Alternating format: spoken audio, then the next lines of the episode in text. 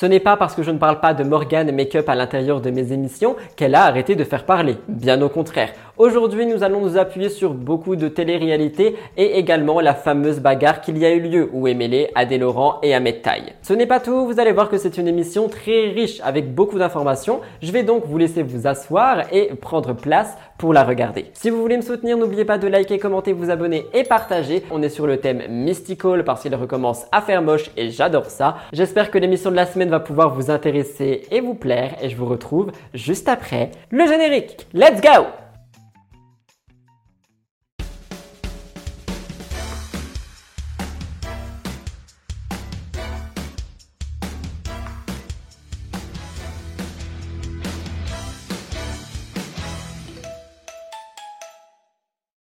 On se retrouve donc sur le thème Mystical pour l'émission de la semaine. Si vous me demandez pourquoi ce thème assez sombre, il y a des orages dehors, des tempêtes, des intempéries, des vents forts. Donc j'avais pas de thème et je me suis dit tu sais quoi, fais un petit peu une entrée en matière de l'automne et Mystical sera parfait. Comme chaque semaine, je commence l'émission avec une mise au point qui revient sur euh, des petites choses finalement que j'ai notées au cours de la semaine et que j'avais envie de discuter euh, avec vous. Donc c'est parti, nous commençons tout de suite avec la mise au point. Je voulais revenir avec vous sur quelques petits points. Premièrement, je suis désolé.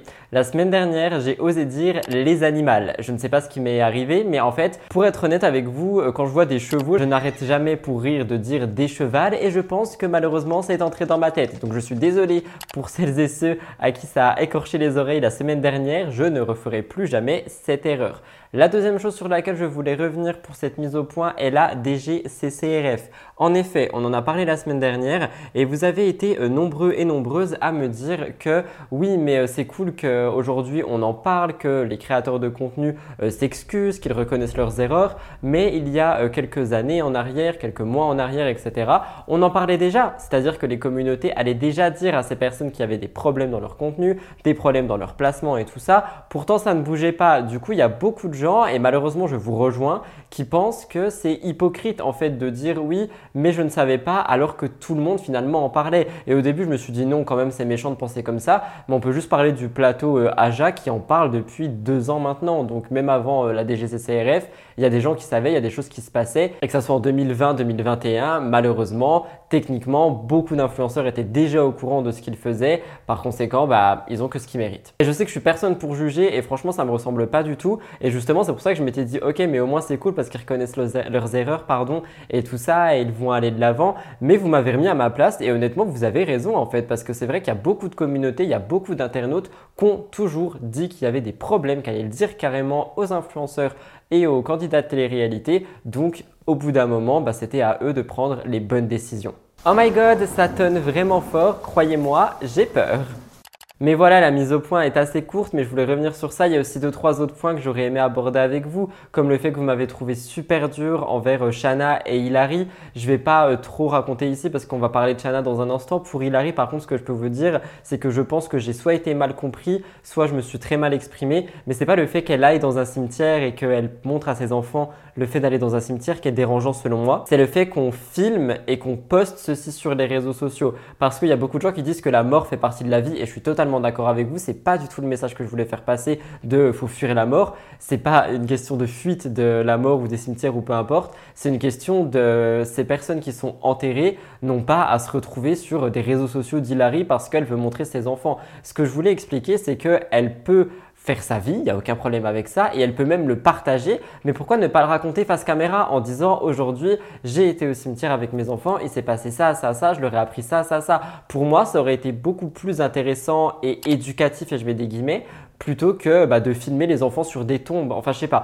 Euh, c'est quelque chose qui personnellement m'a dérangé. On peut ne pas être d'accord, il n'y a pas de souci avec ça. J'ai vu deux trois personnes être assez violentes avec moi dans les commentaires, mais bon, si, si vous voulez réagir de cette manière, vous avez le droit aussi. Hein. Je réagis juste plus, enfin, je réponds, je réponds plus. Mais pour celles et ceux qui sont pas d'accord avec moi et avec qui j'ai pu discuter dans les commentaires, c'était bah, pour revenir sur ça. C'est pas le fait d'échapper à la mort ou peu importe. Je sais que ça fait partie de la vie, même si ça fait très peur à beaucoup de personnes. C'est bah, quelque chose qui fait partie de la vie, on va pas se mentir. C'est vraiment le d'avoir exposé ces tombes comme ça qui me pose des problèmes. Donc voilà, je vous laisserai me dire ce que vous en pensez. C'est donc tout pour la mise au point avant qu'elle dure trop longtemps et que je dépasse mon timing.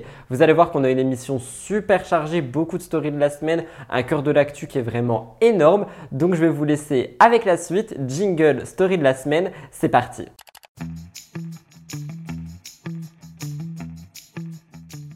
J'espère vraiment que vous n'entendez pas les intempéries parce que ça tape très fort contre ma vitre. La première story de la semaine revient sur Vitalé, Vital, je sais pas comment vous prononcez son prénom, qu'on a découvert dans Cosmic Love et puis ensuite dans la Villa des Cœurs Brisés. Il y a beaucoup de personnes qui se demandaient si en sortant de la villa, il avait réussi à retrouver l'amour, à trouver une conquête, à vraiment bah utiliser ce qu'il a appris dans la villa pour essayer de s'en sortir dans le monde actuel et de trouver sa moitié. Je vous laisse écouter ce que Vital a à dire par rapport à ça.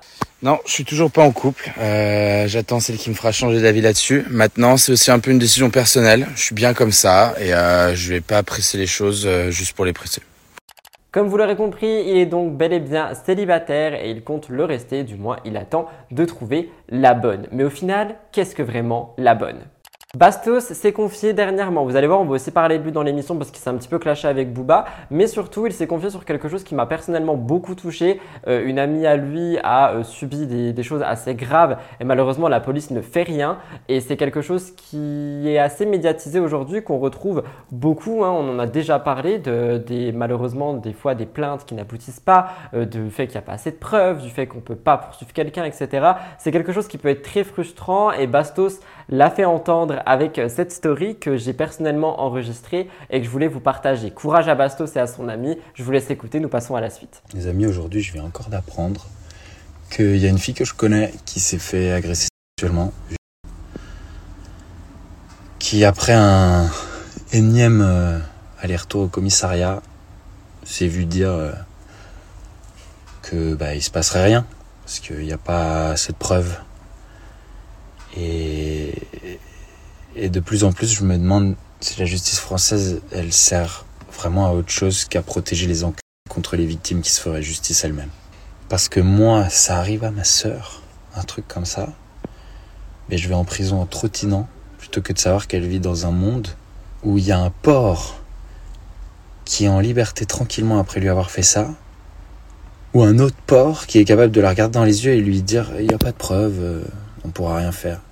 Alors ça, je suis trop content parce que à chaque fois que je vous parle de Aline Dessine, vous êtes nombreux et nombreuses à réagir dans les commentaires en me disant que vous adorez cette créatrice de contenu, cette youtubeuse. Je l'adore aussi, j'ai pu discuter pas mal de fois avec elle. C'est une très belle personne qui a de très beaux combats euh, vis-à-vis de son travail. Mais en parallèle, Aline est aussi devenue propriétaire. Et oui, elle a acheté une grande tour qui va être sa maison et celle-ci subit pas mal de travaux. Et si jamais vous la suivez sur Instagram, on est sur des épisodes assez drôles. Donc j'ai appelé cette story de la semaine Aline Dessine et tour parce que vous allez voir, les galères ne sont pas prêtes de s'arrêter. Je vous laisse regarder et nous passons à la suite. Alors, je devrais pleurer, mais en vrai, je ris.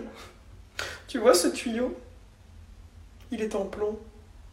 Les canalisations chez moi, elles sont en plomb. L'eau de ma maison n'est pas potable. C'est bien, c'est bien. On est parti pour changer tous les tuyaux de toute la maison, ça va être chouette. Je suis quand même un peu triste, on va devoir dire au revoir à ce robinet d'escalier.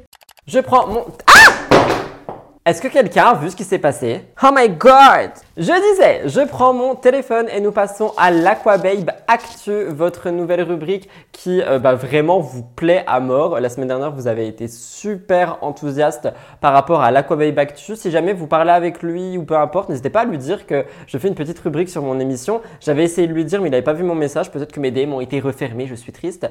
Mais euh, voilà, donc moi, ça me fait plaisir de pouvoir mettre en avant un petit peu son travail et euh, surtout bah, d'avoir dédié cette rubrique à l'Aquababe Actu. Je vais juste lancer des petites informations comme ça, je vais pas trop rebondir dessus parce que vous allez voir que la plupart des choses, on en a parlé ou on va en parler aujourd'hui. Donc voilà, petites informations. On demande à Aquababe Polska Toutatis parce qu'apparemment il y aurait eu embrouille. Je tiens aussi à préciser que effectivement j'ai vu la vidéo de Polska, on en a parlé ce jeudi, je vous renverrai à ma chaîne YouTube. Quoi qu'il en soit, Aquababe dit Toutatis aurait fait un énorme coup de traître à Polska. J'ai contacté les deux pour avoir leur version, aucune d'entre elles n'a voulu réellement s'expliquer, je vous tiens vite au courant. Selon Aquababe, Polska dit Coucou le gros Aquababe, j'ai pas envie de rendre quoi que ce soit public, je te mens pas, sinon j'aurais raconté directement dans ma story. Toutatis elle dit Mais j'ai plus Snap depuis trois jours.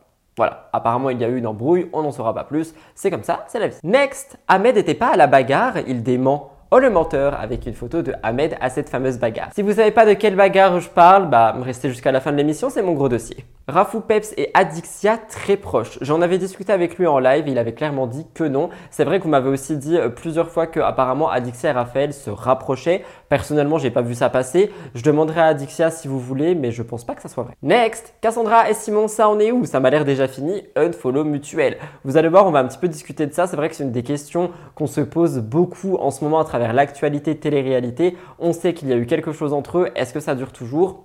Il y a quand même beaucoup de rumeurs qui disent que non. Timothée a posté des photos dans le même endroit que Kylie et Aquababe répond XOXO Aquababe parce que ça a été le premier à euh, donner ce scoop. Si vous savez pas de quoi je parle, je vous renvoie à ma vidéo de vendredi Pop the Tea. Oh my god, mais il y a des bruits vraiment bizarres dehors. Je commence à être effrayé, c'est une émission rocambolesque. C'était donc tout pour l'Aquababe Actu. Si vous aimez cette rubrique, on like juste en dessous, c'est un des moyens de me le faire savoir. Story de la semaine de Last Minute, j'ai vu qu'une ancienne candidate des anges, Tiffany, attendait son premier enfant. Elle a posté un message sur ses réseaux sociaux laissant comprendre qu'elle était enceinte, en couple avec quelqu'un, etc., que tout allait pour le mieux et du coup sa communauté et ses fans sont ravis. J'envoie tout mon soutien à Tiffany et évidemment nous serons au courant des choses au fur et à mesure des émissions parce que je vous ferai des rubriques à ce sujet. Mais j'ai vu ça Last Minute, je me suis dit, hmm, ça va les intéresser. Je rappelle que Tiffany est l'ex de Rafou Peps, le mec qui serait donc en rapport rapprochement avec. L'annonce de la grossesse de Tiffany a fait beaucoup de bruit sur les réseaux sociaux. Une réaction que nous attendions tous était celle de Raphaël Pépin. Eh bien, il a pris la parole en story. Il dit, je cite, Apaisez vos cœurs, Tiffany est une fille en or qui mérite ce qui lui arrive. Et je suis très heureux pour elle et pour son nouveau copain, qui s'occupe beaucoup mieux d'elle que je n'ai su le faire. Alors je leur souhaite tout le bonheur du monde, du plus profond de mon cœur. Félicitations. D'ailleurs, en parlant de ce nouvel homme, Aquababe a trouvé son identité? Il s'agirait de Jordan Ferry, un joueur de foot de l'équipe de Montpellier. Vous me direz ce que vous en pensez. Enfin, Tiffany a pris la parole elle-même dans sa story. Elle écrit Vous savez que j'ai toujours été très discrète sur ma vie privée. Je préfère préserver au maximum mon chéri et ma famille des réseaux sociaux. J'ai attendu le plus longtemps possible avant de l'annoncer, mais aujourd'hui je grossis à vous d'œil, donc je ne pouvais plus me cacher. Je partagerai avec vous ma grossesse et cette nouvelle vie qui m'attend. Je suis tellement heureuse. Merci pour tous vos messages. Mélanie Dedigama a été critiquée dernièrement parce qu'elle a partagé une story où on voit son enfant assis sur les genoux de Vincent, son ex, en train de conduire. C'est une vidéo qui a fait un énorme bruit, mais Mélanie avait déjà prévu ça. En fait, elle a filmé cette vidéo justement en parlant des mères moralisatrices d'Internet et en expliquant que bah en fait ils étaient sur un trajet de même pas 2 mètres, qu'il n'y avait aucun risque ni quoi, que juste bah elle attendait justement les mères moralisatrices dans les commentaires, etc. pour bah, un petit peu euh, en discuter Et au final, bah, elle s'est surtout retrouvée dans une polémique parce que tout le monde dit qu'elle est très négligente envers sa fille et par conséquent, tous les internautes ont eu quelque chose à dire. Je vais pas me permettre de réagir parce que A, c'est pas mon enfant et B, je n'étais pas là, donc je sais pas si c'était vraiment euh, tu tournes et tu rentres à la maison ou si c'était plus proche d'une route. Ça peut être dangereux effectivement. Après, je me dis que ce sont quand même des bons parents et qu'ils savent ce qu'ils font. Mais là encore, pourquoi le montrer si ce n'est pour euh, susciter cet intérêt?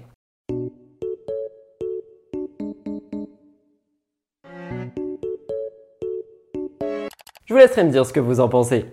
Je rajoute des petites stories de la semaine en voix off, la première revenant sur Juju Fitcat. En effet, celle-ci a fait une annonce importante. Nous venons de l'apprendre, mais Juju Fitcat sera l'animatrice de la prochaine saison de la France a un incroyable talent. En effet, elle prendra le contrôle de la deuxième partie de soirée de l'émission qui entamera sa 18e saison. Nous rappelons que Juju vient de gagner la saison de Détraître et par conséquent, il semblerait que nous la verrons beaucoup auprès du groupe M6. Juju Fitcat a tenu à réagir elle-même sur son compte Twitter. Elle dit qu'elle est très stressée de cette nouvelle expérience mais qu'elle fera tout pour être la meilleure. Qu'en pensez-vous?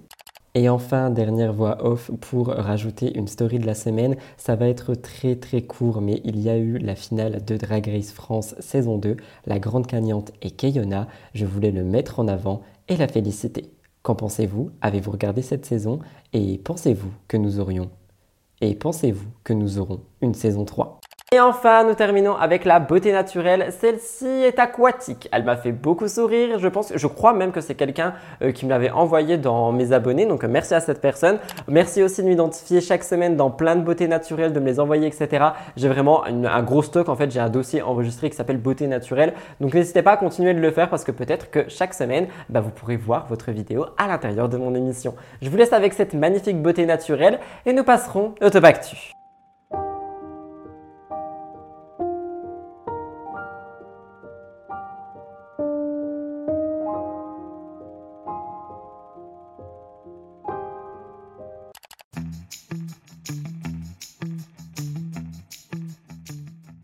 savez, la chirurgie esthétique, c'était un des plus gros business des influenceurs télé avant que la DGCCRF ne s'en mêle. Les internautes, eux, aujourd'hui, ils en parlent. Ils sont contre la chirurgie et ils le disent haut et fort. On a plusieurs candidates de télé-réalité qui en ont fait beaucoup et Magali Berda est aussi une adepte. En effet, rappelez-vous, c'est un sujet sur lequel Booba avait adoré l'attaquer lors de sa guerre contre les influx voleurs. Cependant, Magali ne s'est jamais cachée de ses interventions. Elle a toujours été transparente avec bah, ce qu'elle a fait à son corps, notamment à son visage, et elle en a parlé sur le plateau de Jordan Deluxe. Magali explique qu'elle était complexée par un déséquilibre de son visage et qu'elle a donc retouché ses pommettes et ses cernes avec des injections. Mais ça ne s'arrête pas là. Elle a aussi refait ses lèvres, sa poitrine, des liposuctions et son dos, mais aussi ses bras. Et je me suis dit, pourquoi refaire ses bras Si jamais vous avez la réponse, dites-la moi dans les commentaires. Il faut savoir que les opérations de Magali lui ont coûté la somme de 46 000 euros. Oui, c'est énorme.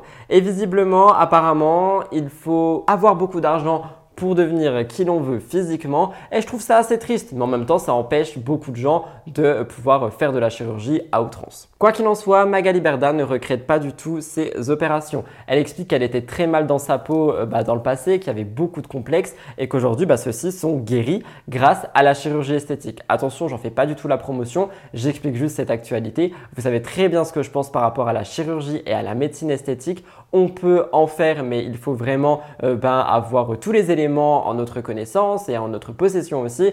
Un bon chirurgien, diplômé, plusieurs avis, beaucoup de choses. Donc ne vous lancez pas là-dedans à la va-vite. Mais si je vous parle de tout ça, c'est parce qu'en fait Magali, elle a ressorti une photo d'elle lorsqu'elle avait 14 euh, ans et c'est une photo qui a fait réagir. Elle l'a sortie dimanche dernier et elle est avec son cousin Itzik. Il faut savoir que sur cette photo, comme vous le voyez, elle ne ressemble pas du tout à la personne qu'elle était. D'ailleurs, on aperçoit son plus gros complexe qui était un déséquilibre au niveau de son visage. Donc peut-être que effectivement ici on peut comprendre les interventions qui chercheraient donc à enlever un complexe. Et moi, c'est pour ça que je suis OK avec la chirurgie et la médecine esthétique, c'est qu'on a vraiment un complexe et qu'on cherche à le corriger. Après, à outrance, évidemment pour moi, c'est à bannir et les opérations qui ont suivi font partie d'un à outrance. Je vous laisserai me dire ce que vous en pensez. Quoi qu'il en soit, euh, je trouve ça quand même super cher, 46 000 euros. Donc euh, je trouve que c'est de l'argent. Euh, j'ai envie, je sais pas si c'est vraiment un investissement finalement, mais je trouve que c'est cher payé. Je vous laisserai me dire ce que vous en pensez. Je vous en parlais la semaine dernière, mais beaucoup ne croient pas à l'entente entre Nicolas Lodzina et Laura. Je réagis avant d'aller plus loin. Il est vrai que dans vos avis, il y a deux avis distincts. Il y a beaucoup de personnes qui disent OK, mais en fait, juste euh, ils s'entendaient plus en amour et donc ils se sont séparés. Aujourd'hui, ils s'entendent bien et tant mieux pour le bien de leur enfant. Et voilà, c'est tout, c'est la vie. Mais il y a quand même une autre partie de personnes qui n'y croient pas du tout. Pour ces personnes, Laura et Nico fake absolument tout. C'est impossible qu'ils s'entendent aussi bien en étant séparés. Par conséquent, ça crée des polémiques. Moi, vous connaissez mon avis. Je pense juste qu'ils ont eu un beau divorce. Ça arrive, c'est rare, mais ça arrive. Et surtout qu'ils font du mieux pour leur enfant. Eh bien, selon Nicolas, ce couple appartient au passé et il n'y aurait plus aucune chance de se remettre avec Laura. Parce que c'est vrai qu'on a vu il y a quelques jours des rumeurs qui disaient que bah peut-être s'ils s'entendent aussi bien, c'est qu'ils vont remettre le couvert. Nico dit qu'il est très épanoui dans sa nouvelle vie et que Laura également. Il dit que malgré la rupture, ils s'entendent très bien aujourd'hui, qu'ils veulent garder le lien qui les a unis de base, qui était basé sur le respect et la bienveillance. Et honnêtement, c'est tellement rare que je peux comprendre qu'on en doute, mais moi je trouve ça tellement beau. Cette semaine, on fait un petit point sur Laura parce qu'elle y a répondu. Les rumeurs qui entourent sa vie amoureuse n'arrêtent pas de grandir sur Internet et une internaute lui demande euh, ben, un petit peu où elle en est par rapport à l'amour. Laura répond à la question êtes-vous célibataire? Et elle dit oui. Mais c'est vrai, rappelez-vous, il y a des rumeurs qui avaient vu le jour. Le blogueur Varuekios avait précédemment dévoilé que Laura avait eu un date avec un homme qu'elle aurait rencontré sur Dubaï. Apparemment, son divorce était trop frais, par conséquent, elle n'était pas prête à se lancer dans cette nouvelle relation. Je pense sincèrement que pour le moment, les deux ne se remettront pas en couple. Ça reste quand même assez frais et ils sont vraiment en train de reconstruire leur vie seule. Donc, je ne sais pas s'il serait OK euh, en mettant et en rajoutant quelqu'un dans cette équation. Je vous laisserai me dire ce que vous en pensez, mais c'est vrai que Laura aurait, je pense, beaucoup de mal à présenter un beau papa à Zlatan, à moins que ça soit très sérieux. Vous me direz ce que vous en pensez. Donc c'est encore une matinée très mouvementée. Voilà. Elle est amoureuse.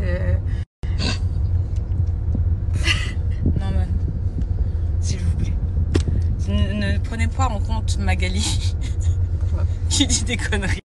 S'il vous plaît. Ah bah, il va y avoir des articles et les gens vont croire que je suis vraiment amoureuse. Pourquoi Pourquoi Pourquoi on n'assume pas On n'assume pas quoi? Bah, Le fait que tu sois amoureuse. Mais de qui? Je le connais. tu me... De moi Ah, de. Je sais pas si vous avez vu ça, mais je pense qu'il faut en parler. Le 24 août et le 4 septembre prochain, TF1 va proposer deux grandes soirées au thème de Un gars, une fille au pluriel. Il y a 18 personnalités qui vont euh, s'amuser avec cette émission. Cependant, il n'y aura pas Alexandra Lamy et Jean Dujardin. C'est une toute nouvelle version de Un gars, une fille, mais Un gars, une fille au pluriel, qui sera sur deux soirées consécutives. Ça sera sur TF1 le 28 août et le 4 septembre pour les intéressés. La productrice Florence Boudot a revisionné les 438 épisodes originaux pour les répartir dans cette nouvelle version. Je réagis parce que beaucoup de critiques disent que c'est juste en fait un remake de scène de ménage, mais qu'ils n'ont pas osé le dire, donc ils ont préféré appeler ça un gars, une fille au pluriel. Je sais pas vraiment si c'est le cas, je pense que peut-être ils ont voulu faire un remake de un gars, une fille, surtout comme vous l'avez vu et comme on en parle souvent dans les médias, il y a beaucoup de personnes qui crient au plagiat pour le moindre petit truc. Moi je pense simplement que bah ils ont voulu lancer un nouveau projet qui était peut-être la suite d'un gars, une fille, je sais pas, et dans tous les cas je me dis tant mieux parce que ça va être divertissant et drôle. Quoi qu'il en soit, on peut cependant se poser une question. Comment ont réagi Jean Dujardin et Alexandra Lamy Eh bien, ils ont réagi de manière différente. Effectivement, dans le nouveau magazine de Télé 7 jours, on a deux petits morceaux d'interview. On apprend que la conversation a été beaucoup plus fluide avec Alexandra qu'avec Jean Dujardin. Je cite, Alexandra a gentiment décliné, expliquant que son personnage lui avait longtemps collé à la peau. Mais elle a trouvé l'idée géniale et a promis de regarder cette version. Du côté de Jean Dujardin, on peut lire, l'agent de Jean Dujardin nous a répondu négativement. On rappelle qu'après Un gars, une fille, les deux s'étaient vraiment rapprochés. Hein. Ils se sont mariés en 2009, divorcés en 2014 et ils ont évolué vers d'autres horizons. Ils sont aussi certainement conscients que ça doit être très compliqué de recréer le lien qu'ils avaient euh, ben, lors des premiers tournages, etc. Donc peut-être que ça ne vaut juste pas le coup d'y aller. Je vous laisserai me dire ce que vous pensez de tout ça, mais c'est vrai que moi je pense que c'est une émission qui peut cartonner et marcher parce que mine de rien, on avait tous et on a tous et toutes connu un gars, une fille et on a tous et toutes adoré. Sauf les 2005 évidemment, mais je parle pas de vous. Nous le savons car ça a fait la une, mais Giovanni et Cassandra sont séparés. Et depuis ça, il y a eu énormément de choses. Cassandra s'est rapprochée de Simon, Adixia a réagi, bref, tout ça je vous ai tout raconté. Aujourd'hui, nous nous concentrons sur Giovanni. Giovanni et Cassandra étaient tous deux présents sur le tournage des 50. Rappelez-vous, ils se disputaient dès le premier jour. Je ne vais pas spoiler plus que ça. On rappelle qu'ils étaient déjà séparés et en parallèle, on a Simon Castaldi qui a flashé sur Cassandra. Il a essayé de la draguer, elle a refusé, puis finalement, elle a accepté on rappelle que Simon a fait ça en connaissance de cause tout en sachant que euh, bien euh, il venait de se séparer d'Adixia mais qu'il avait promis de l'attendre. Enfin bref, ça avait vraiment fait un gros bordel et à la sortie des 50, Simon et Cassandra étaient toujours ensemble. Ils se sont même affichés ensemble avec une magnifique photo qu'on a tous vue et qui a d'ailleurs été supprimée depuis, ce qui pourrait donc confirmer les scoops de Aquababe disant qu'ils ne sont plus ensemble. Eh bien, quoi qu'il en soit, ça a fait vraiment beaucoup, beaucoup, beaucoup, beaucoup de bruit. On avait les réactions d'Adixia et tout ça. Eh bien, cette fois-ci, Giovanni est allé faire une interview pour Gossip Room. Et à une question qu'on lui pose, on lui demande euh, bah, à qui il voudrait euh, envoyer un nude, avec qui il aimerait échanger des nudes. Giovanni répond Adixia et ça a fait réagir. Tout le monde pense que c'est pour piquer Simon, d'autres personnes pensent que euh, peut-être il a un faible pour elle, on ne sait pas. Moi je vous dirais que j'ai regardé l'interview et que c'est surtout qu'au fur et à mesure en fait il dit des noms et euh, ben, tu peux plus redire le même prénom. Peut-être qu'il n'avait tout simplement pas le choix de dire Adixia. Vous me direz ce que vous en pensez. Je vous laisse regarder. Mais qui a envoyé des nudes? Ah oui j'ai plus le droit d'utiliser des noms et tout. Euh... Ah mais c'est traître de fou ce jeu en vrai, ça te, te sert dans des trucs. Mhm. On va dire. Euh... Allez, avec Adixia. Beaucoup de gens pensent à un pic, moi je pense que c'était juste pour la vidéo. Voilà, tout simplement. Nadège Lacroix, grande gagnante de Secret Story, a fait des révélations fracassantes ces derniers jours. En effet, côté sentimental, eh bien, ça n'a plus trop l'air d'aller. On a connu plusieurs relations médiatisées avec Nadège. Hein. On a eu Nicolas de Secret Story, Kevin Gage, Yoni, Gabano, Tom Bruce, et finalement, toutes ces histoires ont pris fin. Et après, elle s'est mise avec un certain Stefano en 2019. Les deux semblaient être sur la même longueur d'onde, ils ont fait une émission ensemble, ils s'entendaient vraiment très bien. Ils emménagent ensemble et malheureusement, il y a quelques jours, le mardi 22 août, Nadège Lacroix annonce sur son compte Instagram euh, bah, qu'ils se sont séparés. C'est un message très bref, mais en gros, elle explique qu'elle et Stefano euh, bah, ne s'aiment plus, qu'ils ne sont plus sur la même longueur d'onde et que par conséquent, ils ont décidé d'avancer chacun de leur côté. Nadège a dit qu'elle donnera des nouvelles après ça. J'ai fouillé un petit peu ses stories. J'ai vu qu'elle était avec des amis en train de bronzer au bord d'une piscine. Je pense qu'elle prend juste du bon temps pour elle. Et quand il y aura plus de nouvelles, je vous en donnerai. Il est vrai que c'est super triste. J'adorais ce couple et peut-être que c'est pas vraiment une fin. Moi, j'ai vu beaucoup de, de personnes il y a deux, trois euh, personnes d'entre vous qui sont venues me le dire sur mon compte euh, Rudy Coppel Actualité. Vous n'y croyez pas. Pour vous, c'est une fausse rupture et ils sont toujours ensemble. Je ne sais pas ce qu'il en est, nous verrons bien, mais en tout cas, je voulais le mettre en avant. Alors ça, vous m'avez demandé d'en parler. Nabila a fait beaucoup de bruit ces derniers jours. Il y a eu des accusations graves qui la concernent. Je précise que ce sont des rumeurs mais qu'il faut quand même en parler. Pour vous expliquer, son chef cuisinier privé à Dubaï a pris la parole pour dénoncer le comportement de Nabila. C'est le blogueur Aquababe qui a relayé l'information parce que le chef en question a mentionné Aquababe sur Instagram. Le chef explique qu'il a voulu quitter son poste, mais que Nabila n'aurait pas aimé et qu'elle aurait porté plainte contre lui pour vol de sac. Il assure qu'il a prouvé son innocence, mais qu'il est donc bloqué à Dubaï sans travail. Et quand je vous dis bloqué à Dubaï, c'est parce qu'apparemment, il se peut qu'on prenne tes papiers là-bas. Rappelez-vous, on avait fait une mini-enquête. Si jamais vous voulez que je me penche dessus plus en profondeur, je pourrais le faire. Les équipes de Nabila, bah, ils ont aussi réagi et ils n'ont pas du tout la même version. Son styliste et son conseiller en images assurent que tout ceci est faux. Ses assistants de communication ont ajouté qu'il y a vraiment trois personnes qui sont suspectées de vol et que c'est pas une blague. Donc aucun d'entre eux ne peut quitter le territoire parce qu'il y a une enquête en cours. Ça n'aurait rien à voir avec Nabila. Nabila, elle, affirme n'avoir jamais maltraité aucun de ses employés, bien au contraire, et comme le dit Aquababe, d'après ses assistants, Nabila surpaye carrément les employés. Elle veut la crème de la crème pour ses enfants. Les autres accusés n'ont pas tenté de contacter d'autres presses. Nabila était à Milan pendant les faits, la situation est décrite comme lunaire. Pour réagir, je vous dirais que malheureusement ça peut arriver, d'autant plus quand tu es connu que bah, on veuille te détruire, hein, qu'on veuille essayer de te faire des polémiques, des mauvais trucs sur ton dos, enfin bref, ça arrive tout le temps. Et pour Nabila, bah, elle était même pas là, donc euh, c'est assez étrange. Mais ce que j'ai envie de vous dire aussi, c'est que c'est assez drôle de voir tes propres équipes se retourner contre toi. Ça se fait pas. J'ai trouvé ça hors télé et affligeant, je voulais en parler sur mon émission. Laura Ann Carlton, 66 ans, a interpellé un homme de 27 ans qui déchirait le drapeau arc-en-ciel LGBT qu'elle était en train d'afficher devant sa boutique. Il l'a abattu d'une balle avant de prendre la fuite. Il a été rattrapé par la police. Ça s'est déroulé en Californie. C'est un crime euh, à l'encontre des personnes LGBT+. Et comme le rapporte le média Le Guardian, la police a pu localiser le suspect qui a pris la fuite, le confronter et ensuite ils l'ont abattu parce qu'il était en train de résister et il voulait tirer aussi. L'homme n'a pas pu être identifié, mais il laisse derrière lui bah, une famille qui est traumatisée et qui a un deuil sur le dos. Laura Ann Carlton avait un mari et neuf enfants et sa vie a été enlevée parce qu'elle est en train d'installer un drapeau LGBT devant sa boutique. C'est une agression homophobe alors qu'elle ne fait pas partie de la communauté LGBT, elle soutient juste la cause et sa vie a été enlevée parce qu'elle voulait soutenir une cause. On pouvait lire en guise d'hommage, notre merveilleuse amie Laurie a été assassinée hier dans son magasin par un homme de 27 ans qui n'aimait pas qu'elle ait un grand drapeau des fiertés accroché à l'extérieur de son magasin. Il l'a déchiré et quand elle l'a confronté à ce sujet, il l'a abattu. Nous sommes tous dévastés pour son mari Bort, sa famille et la communauté LGBT, pour qui Laurie était une véritable alliée. Quiconque utilise un langage haineux contre la communauté LGBT doit réaliser que ces mots comptent, que ces mots peuvent inspirer la violence contre des personnes aimantes innocentes. Continuons tous à avancer avec tolérance et amour. Ne laissons pas la mort tragique de Laurie être vaine. Et en vrai, je trouve ça mais tellement horrible et c'est des crimes que je, je peux plus me les voir. Et elle n'a rien demandé, elle était juste en train d'accrocher un drapeau devant sa boutique pour soutenir une cause. Sa vie a été arrachée à cause de ça, mais je trouve ça mais tellement dégueulasse. Bref, si tu me regardes et que tu fais partie de la communauté LGBT ou même toute autre communauté qui subit des discriminations, sache que tu n'es pas seul et comme tu le vois, il y a des gens qui font même pas partie de ta communauté qui souhaitent te soutenir.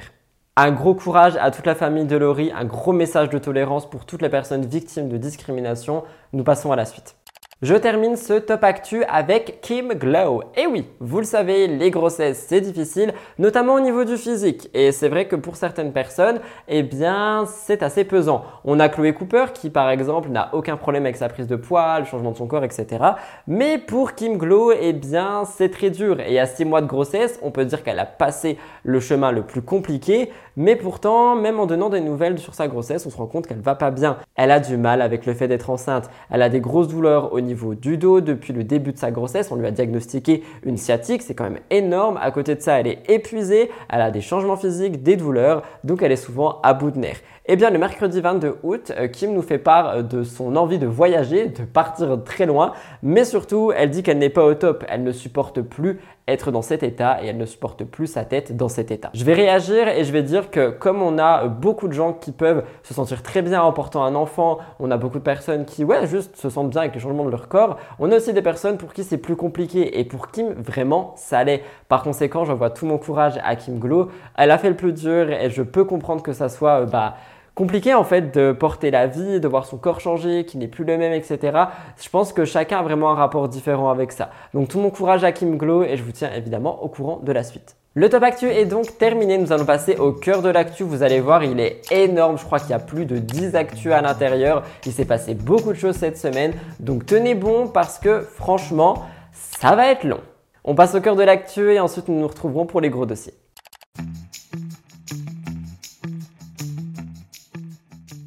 Nous commençons le cœur de l'actu avec Julien Bert et c'est belle. Aux dernières nouvelles, il était en rapprochement avec une femme. C'est vrai qu'on n'avait pas autant parlé de lui depuis les révélations de Ilona. On rappelle que toute cette histoire a même causé sa séparation avec Mélanie. Ilona l'avait accusé d'avoir été violent et il l'aurait mise à mal niveau argent. Eh bien, Julien se serait servi dans les comptes de l'entreprise, on en a déjà parlé plus d'une fois. Par ailleurs, il aurait aussi euh, cessé de payer le loyer de sa maison, le bail était au nom d'Ilona, je vous ai déjà tout expliqué. Bref, après tout ça, les seules nouvelles qu'on avait de lui, c'était qu'il draguait Mélanie euh, de fond en comble sur tous les réseaux. En effet, depuis des mois, Julien Bert multipliait les déclarations à l'encontre de Mélanie Dedigama. Et bien visiblement, elle, elle s'en fiche, elle continue sa vie, donc voilà. Ces derniers jours, Julien a été aperçu avec plusieurs jeunes femme et pas n'importe lesquelles. En effet, Julien est à Saint-Tropez en compagnie de Miss Dauphine 2022, Cécile Wolform. Mais ce n'est pas la seule parce qu'il y a eu un gros méli-mélo et en fait, Julien a vu beaucoup plus de personnes. Sur Instagram, on découvre aussi qu'il est avec Diane Leir, Miss France 2022. Apparemment, cette dernière n'aurait pas été sensible à son charme. Bien que les deux aient eu l'air en rapprochement avec ce qu'on a pu voir sur les réseaux sociaux, on s'est aussi rendu compte que Diane avait une follow Julien. Peut-être a-t-il été trop lourd, peut-être les révélations d'Ilona ont joué, je ne sais pas, mais tout ce que je peux vous dire, c'est que visiblement, c'est quelque chose qui va le suivre encore et encore bah, au fil des mois, etc. Et c'est ça que je vous dis. Je vous dis qu'en fait, à partir du moment où tu as une image, eh bien, tout le monde va penser que toi, tu es uniquement cette image. Après, attention, Julien Bert, c'est grave, mais il y a d'autres cas où c'est beaucoup moins grave. Mais une fois qu'on t'a collé une étiquette, ton étiquette, elle est là à vie. Tu es cette personne, c'est tout. Quoi qu'il en soit, on sait juste qu'il y a eu un petit rapprochement. On ne sait pas s'ils sont en couple, on ne sait rien de plus. Mais c'est vrai que visiblement, son comportement ne fait pas l'unanimité. Vous me direz ce que vous en pensez.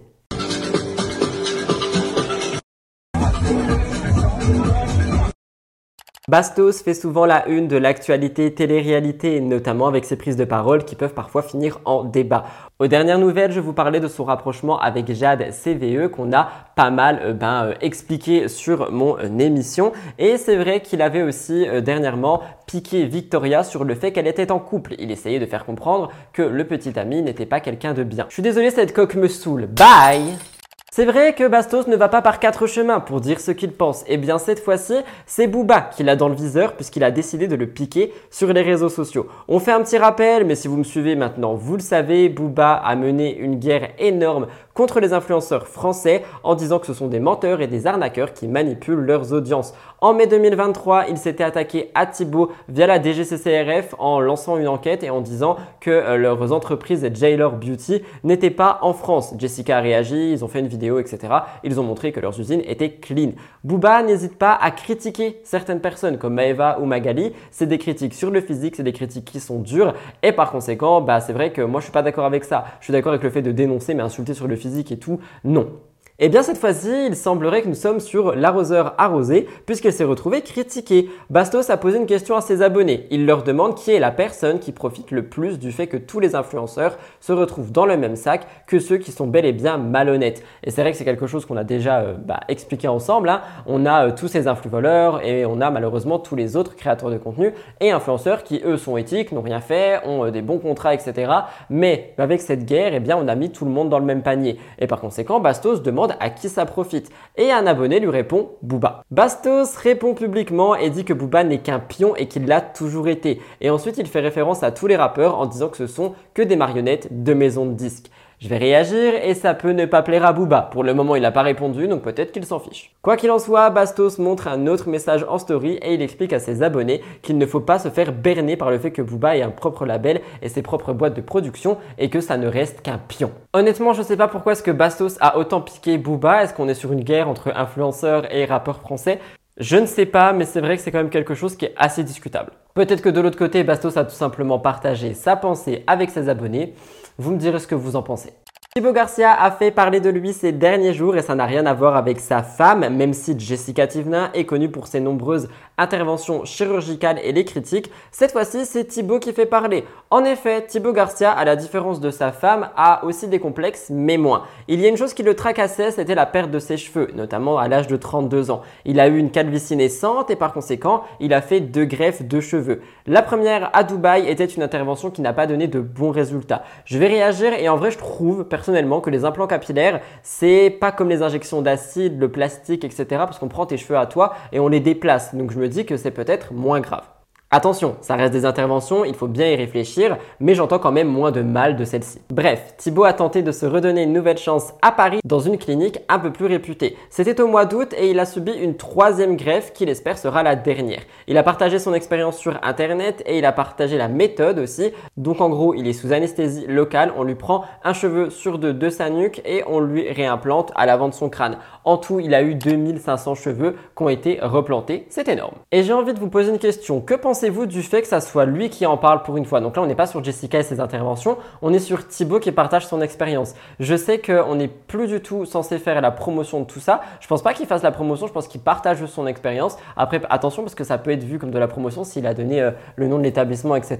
Donc je pense qu'il faut faire attention aux détails. Mais euh, bah, moi, je trouve ça plutôt pas mal et intéressant le fait qu'il en parle, surtout pour celles et ceux que ça peut intéresser. Quoi qu'il en soit, ce n'est pas tout parce qu'on parle aussi de lui, étant donné que, comme vous le savez, on le voit dans C'est la famille, on voit aussi Kevin et du coup, naturellement, les internautes se demandent si les deux sont de nouveau amis, parce qu'avec toutes les histoires avec Carla, peut-être que bah, ça a créé un très gros froid. Donc apparemment, ils ont eu quelques différends, mais aujourd'hui, les choses ont l'air d'aller mieux.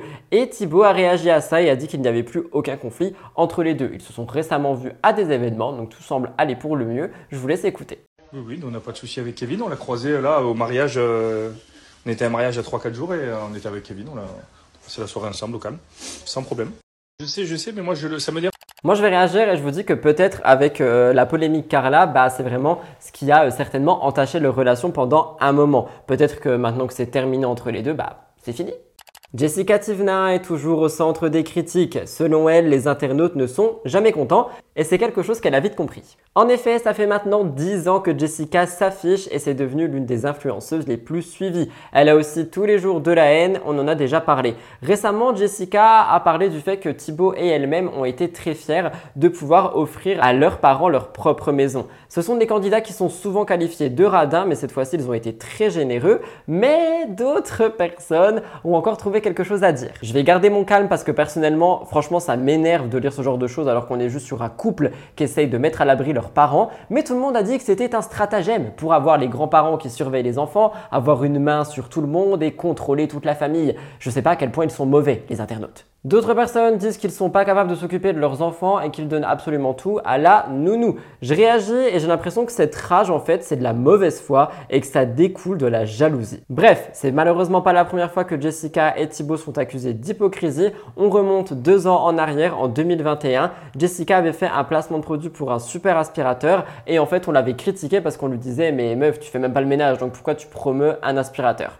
Et c'est vrai que c'était quelque chose qui avait été beaucoup discuté, mais encore une fois, qu'elle fasse le ménage ou non, si elle a envie de faire la promotion d'un aspirateur, peut-être qu'elle l'a testé avant et que justement elle l'a testé pour ses abonnés, qu'elle veut proposer un bon plan à ses abonnés. Et en fait, je me dis, mais tout le temps, c'est quelque chose de mauvais, mauvais, mauvais. Faut toujours sortir le négatif. Et je me dis, mais c'est dommage en fait, prenez juste le positif, à moins que ce soit une arnaque cet aspirateur. Mais si ça ne l'était pas, c'était certainement un bon plan profitez-en. Quoi qu'il en soit, aujourd'hui c'est un petit peu la même chose qui se repasse sur les réseaux sociaux parce qu'en fait, je vous explique, en effet dans sa story, Jessica répond aux critiques qu'elle peut recevoir sur le fait qu'elle a délégué beaucoup de tâches à sa femme de ménage et au nounou. Par exemple, elle s'occupe pas du linge et elle nettoie pas les vitres non plus. Et en fait, elle a aucun problème avec ça et je vois même pas où est le problème. Elle paye quelqu'un, donc elle fait travailler quelqu'un et elle a les moyens de le faire, ce qui lui permet de se concentrer sur autre chose. Je vais pas vous mentir, mais euh, si j'avais la possibilité, du moins là dans la maison, c'est quand même ça va, c'est assez petit, mais si j'avais la possibilité d'avoir quelqu'un pour m'aider si j'habitais dans une grande maison, mais effectivement que je prendrais quelqu'un. Au premier abord, ça fait payer quelqu'un qui du coup bah, travaille et a un salaire qui peut vivre par conséquent. Et surtout, toi, ça te dégage beaucoup plus de temps. Jessica Tivna et les candidats de télé-réalité ne sont pas les seuls. Hein. Tu prends Marie Lopez, aka Enjoy Phoenix, elle a aussi une femme de ménage et personne ne lui dit rien. Et du coup, Jessica, tout le temps, ça dérange. Je trouve ça vraiment gros en fait. Surtout qu'elle a dit que c'était quelque chose qu'elle voulait faire depuis toujours. Elle dit, je m'étais toujours dit, le jour où je gagne de l'argent, je m'enlèverai ces épines du pied. J'ai les moyens, je peux, mais je garde les pieds sur terre. Et en vrai, il y a quoi de mal Et qu'est-ce qu'il y a de mal à payer une femme de ménage? Je comprends pas. J'ai juste vraiment l'impression, quand je vois les internautes qui critiquent Jessica, de voir des personnes qui sont jalouses et qui sont aigries. Enfin là, tu la regardes dans C'est la famille en vacances, elle fait le ménage toute seule, tu vois. Donc elle, a les pieds sur terre, elle sait faire. C'est juste que peut-être que chez eux, ils veulent s'occuper d'autre chose, profiter de leur business, leur maison, j'en sais rien. Et dans les cas, il n'y a aucun mal, il n'y a aucune justification au fait d'avoir une femme de ménage. Et quand j'ai écrit ça, je me suis dit, mais allô, enfin, tout est critiquable en fait, genre tout est critiquable. Comme chaque été, les rumeurs concernant Kelly Vedovelli et Cyril Hanouna vont de bon train. En effet, on rappelle que tous les deux sont soupçonnés d'entretenir une relation caché et comme à chaque été, de nouvelles informations sortent, donc je vous explique. Avant ça, nous parlons de Kelly parce qu'elle a récemment parlé de son corps, son rapport au physique. Sur Instagram, Kelly a répondu à un utilisateur qui l'a complimenté sur une apparente perte de poids et en fait, elle a euh, réagi à ça en disant qu'elle n'a pas perdu de poids, que en fait, souvent à la télé, on a une illusion différente de par euh, bah, les réglages et tout ça et que parfois une personne a l'air 5 kilos plus grosse que ce qu'elle est en réalité. Kelly a dit qu'elle voulait clarifier la situation parce qu'elle reçoit ce genre de messages tous les jours. Après celle-ci, sa déclaration, il y a beaucoup d'internautes et de commentaires sur sa dernière photo qui l'accusent d'utiliser des filtres pour paraître plus mince, que la télévision est plus fidèle à la réalité et qu'elle ment sur tout. En fait, je vais réagir et c'est pas pour la défendre, mais les caméras, les objectifs, les angles de vue, euh, il y a beaucoup de choses en fait quand tu es filmé ou même quand tu prends des photos qui changent ta perception d'une personne. Par exemple, vous, vous avez été nombreux à penser que j'étais grand. Je fais 1m49, je suis minuscule. À côté de ça, il y a des gens des fois qui pensent que euh, ben je suis plus maigre qu'un autre jour, alors qu'en fait c'est juste l'angle qui change. Des fois, ma tête paraît plus grosse parce que mon objectif est zoomé à une certaine manière qui fait que ma tête ressort différemment. Enfin bref, il y a beaucoup de choses qui font que euh, ben, tu peux paraître différemment euh, à la télé qu'en réalité. Et par conséquent, je pense que sur ces photos, elle doit être beaucoup plus fidèle à la réalité. À moins évidemment qu'elle soit retouchée à mort. Bref, à côté de ça, c'est l'été et elle a bel et bien été vue avec Cyril. En effet, le 9 août, Cyril et Kelly ont atterri ensemble en Corse. Ils ont décidé d'explorer ces destinations et ils sont ensemble. Sur une publication qui a fuité de leur voyage, Kelly a rapidement précisé que Cyril n'était rien de plus qu'un ami. Elle a remercié euh, ses abonnés qui euh, bah, tout le temps s'inquiètent et disent oh là là mais vous êtes en couple, qu'est-ce qui se passe nanana? Mais elle a dit qu'ils étaient bel et bien amis, qu'elle avait besoin de réconfort auprès de lui et c'est vrai que apparemment ils ne seraient que amis. Elle a demandé aux gens de ne pas prêter attention aux rumeurs et a affirmé que juste elle voyageait avec son ami et que si jamais elle avait une relation avec Cyril, eh bien elle préviendrait tout le monde, ses fans en premier. Je vais réagir, j'ai envie de la croire parce que j'ai envie de croire ce que les gens racontent sur les réseaux, tout en faisant attention évidemment, mais dans ce genre d'infos, j'ai envie de croire la personne concernée, mais je n'y arrive pas. En effet, je suis pas dans leur vie, mais c'est que mon avis. Je pense qu'il y y a quelque chose entre les deux. Je sais pas, quand je vois des photos de deux, quand je les vois ensemble, quand je les entends en parler, etc., je me dis, il y a une alchimie, il y a quelque chose. Je sais pas pourquoi. Donc, c'est mon avis, c'est propre à moi-même. Vous me direz le vôtre dans les commentaires, mais pour moi, ils sont en couple, ou du moins en pré-couple. Hors télévision, je voulais vous parler de quelque chose qui aurait pu littéralement finir sur ma chaîne Horror euh, Murders Explained. N'hésitez pas à aller vous abonner. Donc je vous parle de ça, je vais beaucoup lire mes notes, mais je voulais revenir sur quelque chose qui s'est passé euh, bah, aux abords des frontières. Une infirmière britannique, Lucy Letby, a été reconnue coupable de meurtre de 7 nourrissons et de la tentative de meurtre de 6 autres à l'hôpital où elle travaillait. Cette affaire en fait la pire en série de bébés du Royaume-Uni. En fait, elle procédait de manière absolument horrible. Elle commettait ses crimes à l'intérieur de son espace de travail et il a été stipulé qu'elle avait attaqué secrètement 13 nourrissons. Les faits remontent à 2015 et 2016. Son intention était claire. Elle voulait tuer des bébés sans qu'on la découvre. En effet, elle induisait en erreur ses collègues pour euh, les causes de la mort, etc. Elle a toujours fait en sorte que euh, son dos soit euh, bah, blanchi, qu'on ne la soupçonne jamais. Elle injectait de l'air dans le sang des bébés, elle les suralimentait avec du lait, elle les agressait physiquement, elle les empoisonnait avec de l'insuline. Bref, elle a vraiment fait pas mal de choses horribles. Des notes ont révélé euh, l'ampleur des choses parce qu'en effet, en 2018 et en 2019, elle a été arrêtée à deux reprises par la police dans le cadre d'une enquête et suite à son arrestation définitive en novembre 2020, on a découvert des notes manuscrites écrites par sa main qui disaient Je ne mérite pas de vivre, je les ai tués délibérément parce que je ne suis pas assez compétente pour m'occuper d'eux. Je suis une personne horriblement malveillante. Je suis diabolique, j'ai fait ça. Et pour le coup, là oui, nous sommes sur des choses graves et de la malveillance. On a tous les témoignages des familles aussi qui ont été mis en lumière, ils ne comprennent pas. Il y a beaucoup de familles qui ont eu entièrement confiance en Lucie et par conséquent, ils s'en veulent, mais à un point inimaginable. Heureusement, en fait, il a été révélé qu'un pauvre bébé euh, était avec son jumeau et que ce bébé a été tué, mais que son jumeau a survécu. Et en fait, il y a eu des soupçons par rapport à là, parce qu'il y avait des saignements, etc. Mais je trouve que c'est quand même des actes qui sont atroces tuer des bébés depuis un hôpital en étant infirmière, je trouve c'est atroce. Je ne sais pas ce qui s'est passé, je comprends pas la cause psychique ou psychologique qu'il peut y avoir derrière ça, mais je trouve ça vraiment atroce. En effet, sa sentence offre une certaine conclusion à cette affaire, mais on a toujours les traumas, on a les familles qui se posent des questions, on a beaucoup de choses, donc peut-être qu'on apprendra euh, plus de choses par la suite. Je voulais quand même en parler avec vous parce que c'est quelque chose qui m'a fait euh, pas mal réagir. Et si vous appréciez que ce genre d'histoire vous intéresse, je vous renvoie encore une fois à ma chaîne True Crime Murders Explained qui est tenue par mon copain et moi-même et qui revient sur des affaires de ce style. Je vous laisserai me dire ce que vous en pensez. Rime et Vincent, c'est une histoire qui était des plus belles dans la villa des cœurs brisés. Après un énorme coup de foudre, les deux ne se sont jamais quittés et ils ont donné naissance à leurs deux enfants, Maria Valentina et Alma. En 4 ans de relation, ils ne se sont pas arrêtés une seconde. Ils se marient une première fois à Bali, puis une deuxième fois lors d'un mariage civil. Ils décident de euh, déménager, puis de déménager et de redéménager. Finalement, ils décident un petit peu de ralentir. Ils veulent poser un pied à terre et se calmer et profiter de tout ce qu'ils ont bâti ces dernières années. Et en vrai, ils ont raison, parce que parfois, quand on a trop de projets, en plus d'être parents, eh bien, on voit plus le temps passer. À côté de ça, on l'a déjà vu, la parentalité, c'est dur. Depuis la naissance de Maria Valentina, ils ont vraiment eu du mal à passer des bonnes nuits et des bons moments. Sans parler du fait que Rim travaille beaucoup pour ses propres marques, mais aussi pour l'influence. Ils ont beaucoup déménagé, donc tout ça a creusé de la fatigue. Finalement, ils vont à Bali et ils posent leurs valises. Et depuis qu'ils sont arrivés, Rim a fait savoir qu'elle avait un gros besoin de se reconnecter avec elle-même, de se reconnecter avec la spiritualité, avec qui elle veut être et d'un petit peu ah, souffler, prendre du recul par rapport aux réseaux sociaux. Et c'est la raison pour laquelle on la voit un petit peu moins. Il y a eu beaucoup de rumeurs qui disaient qu'elle avait l'air triste, que peut-être il y avait un problème avec Vincent. Et c'est vrai que de son côté, Vincent, lui, passe beaucoup de temps sur les réseaux, et en particulier sur TikTok où il fait des lives quasiment tous les soirs. Je réagis, les lives, vous le savez, ça ramène de l'argent, les matchs, ça ramène de l'argent, ça fait vivre la plateforme aussi, et surtout, bah, c'est quelque chose qu'on voit souvent en ce moment. Vous me direz si vous voulez une enquête par rapport à TikTok, au live, etc. Je peux vous la faire, je pense que ça peut être long, mais je peux vous la faire. Depuis peu, les internautes s'interrogent. En effet, il y a beaucoup de personnes qui pensent que ce couple va très mal. Je vous en ai parlé, il y a beaucoup de soupçons, hein, notamment le fait qu'ils ne s'affichent plus ensemble, le fait que Rim a l'air assez triste sur ses euh, photos, il la trouve beaucoup moins solaire, il la trouve moins faux folle, donc beaucoup de gens se disent que peut-être avec Vincent ça ne va pas. Et il y a beaucoup de gens qui sont persuadés que Rim n'aime pas du tout les lives de son mari. Vincent Kejo a répondu à tout ça, il a été interrogé par Aquababe et il a réagi, il a dit que Rim n'avait aucun problème avec ses lives, qu'en plus elle dormait tôt, donc ça lui permettait de les faire, que des fois elle assistait même dans le chat au live, donc que bah il n'y avait pas de problème. Et en plus il dit, et j'ai trouvé ça plutôt intéressant, que si Rim n'était pas d'accord, il n'en ferait pas. Et attention, ça ne veut pas dire que Rim contrôle Vincent, ça veut juste dire qu'il trouve une entente mutuelle pour leur relation. Je vous laisse écouter Vincent. Les, les lives dérangent-ils euh, Rim? Pas du tout, sinon je les ferais pas. Alors comme vous le savez, je lance jamais un live. Euh, je lance jamais un live euh, si si je suis avec Rim ou quoi, parce que je préfère profiter avec elle on couche les enfants. Et il faut savoir que Rim euh, se couche très, très, très, très, très tôt.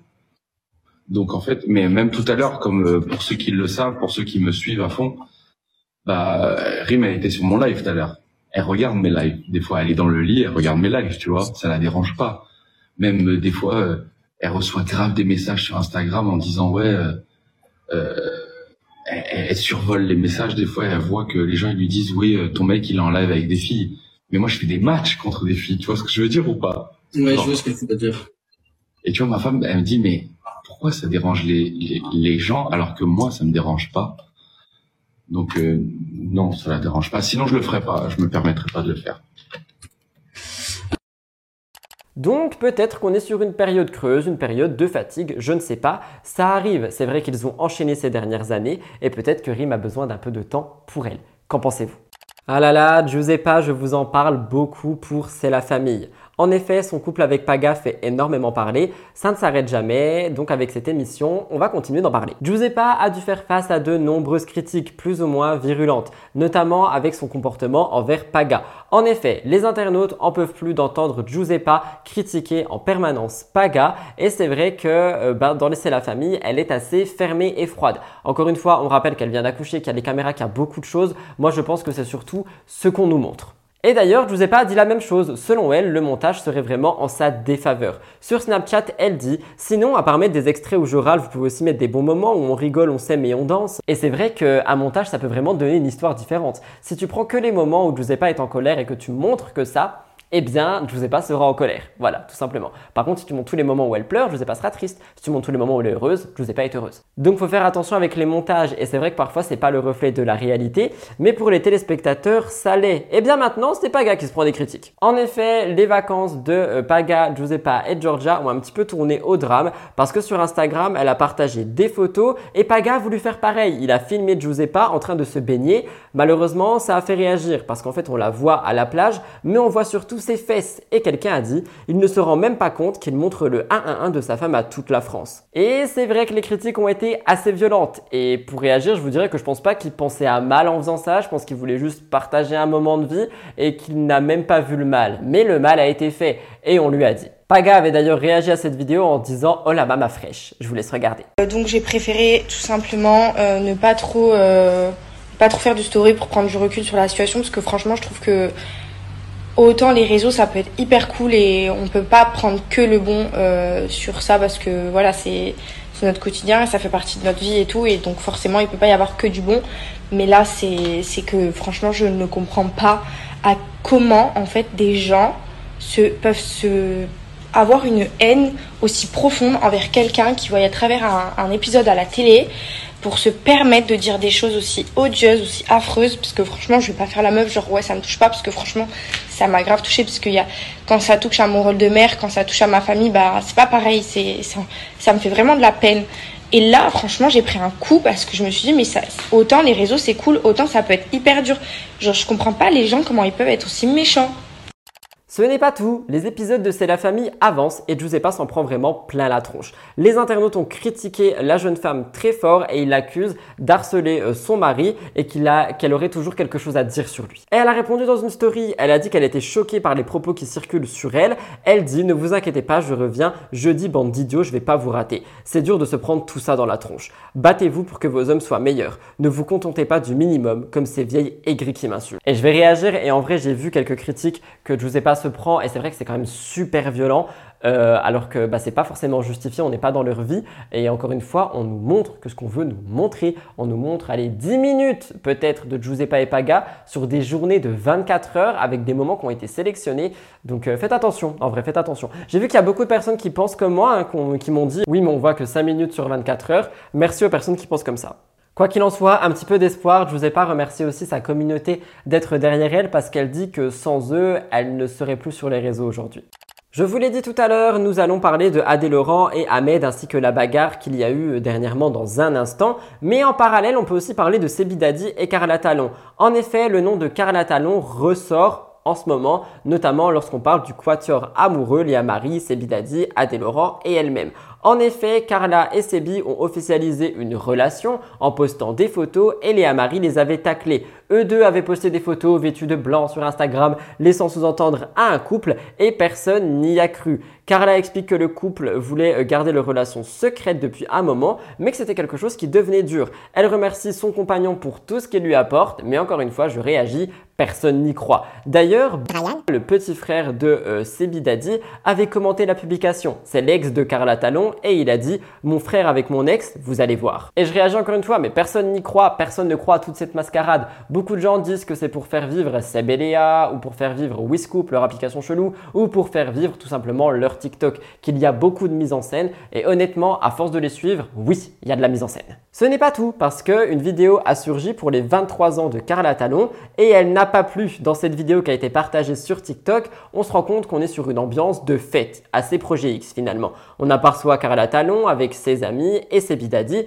et ils chantent et ils dansent tous. Néanmoins, toutes les filles sont en train de twerker et il y a beaucoup de gens à qui ça n'a pas plu. En effet, beaucoup disent que c'est bah, vraiment irrespectueux, que c'est des images qui sont pas appréciées, que c'est vulgaire et qu'on a beaucoup beaucoup de critiques par rapport au fait que bah, la place de la femme dans ce genre de vidéo, elle est vraiment réduite à rien. Alors je sais qu'il y a des gens que ça dérange pas le twerk, je sais qu'il y a des gens qui adorent ça, je sais qu'il y a des gens qui s'amusent et qui dansent comme ça, qui n'y voient pas de mal, pas de vulgarité. Honnêtement, je vais pas me permettre de juger une danse non plus, mais il est vrai que les critiques étaient là. Je vous laisse regarder la vidéo. Attention parce que si vous êtes sensible euh, au twerkage, etc., vous n'allez pas aimer cette vidéo. Je vous laisse regarder.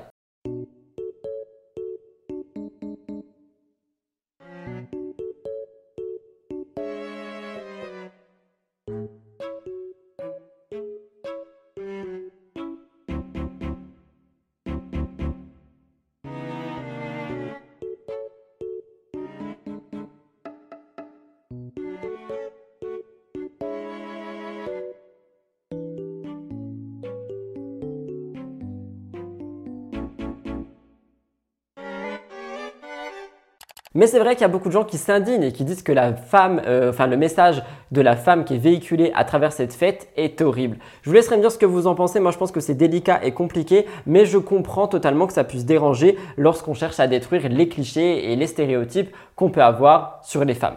Je vous laisserai me dire ce que vous en pensez.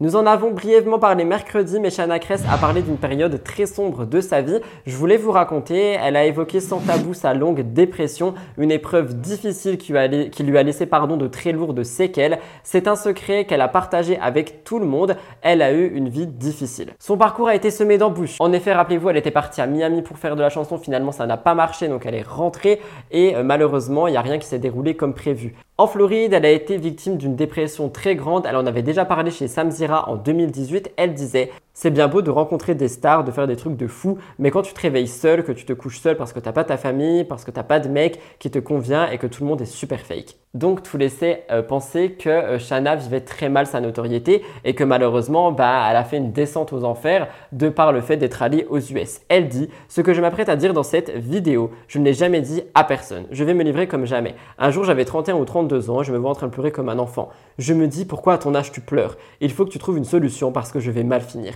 J'ai tout pour aller bien, mais je ne vais pas bien. Eh bien, elle a partagé tout ça dans une récente vidéo YouTube où elle est avec sa psychologue et qu'elle revient sur sa dépression. Et je réagis, pardon, je vais m'étouffer, je réagis parce que j'en ai parlé lundi et apparemment vous m'avez trouvé tous et toutes très durs, enfin lundi ou mercredi, je sais plus.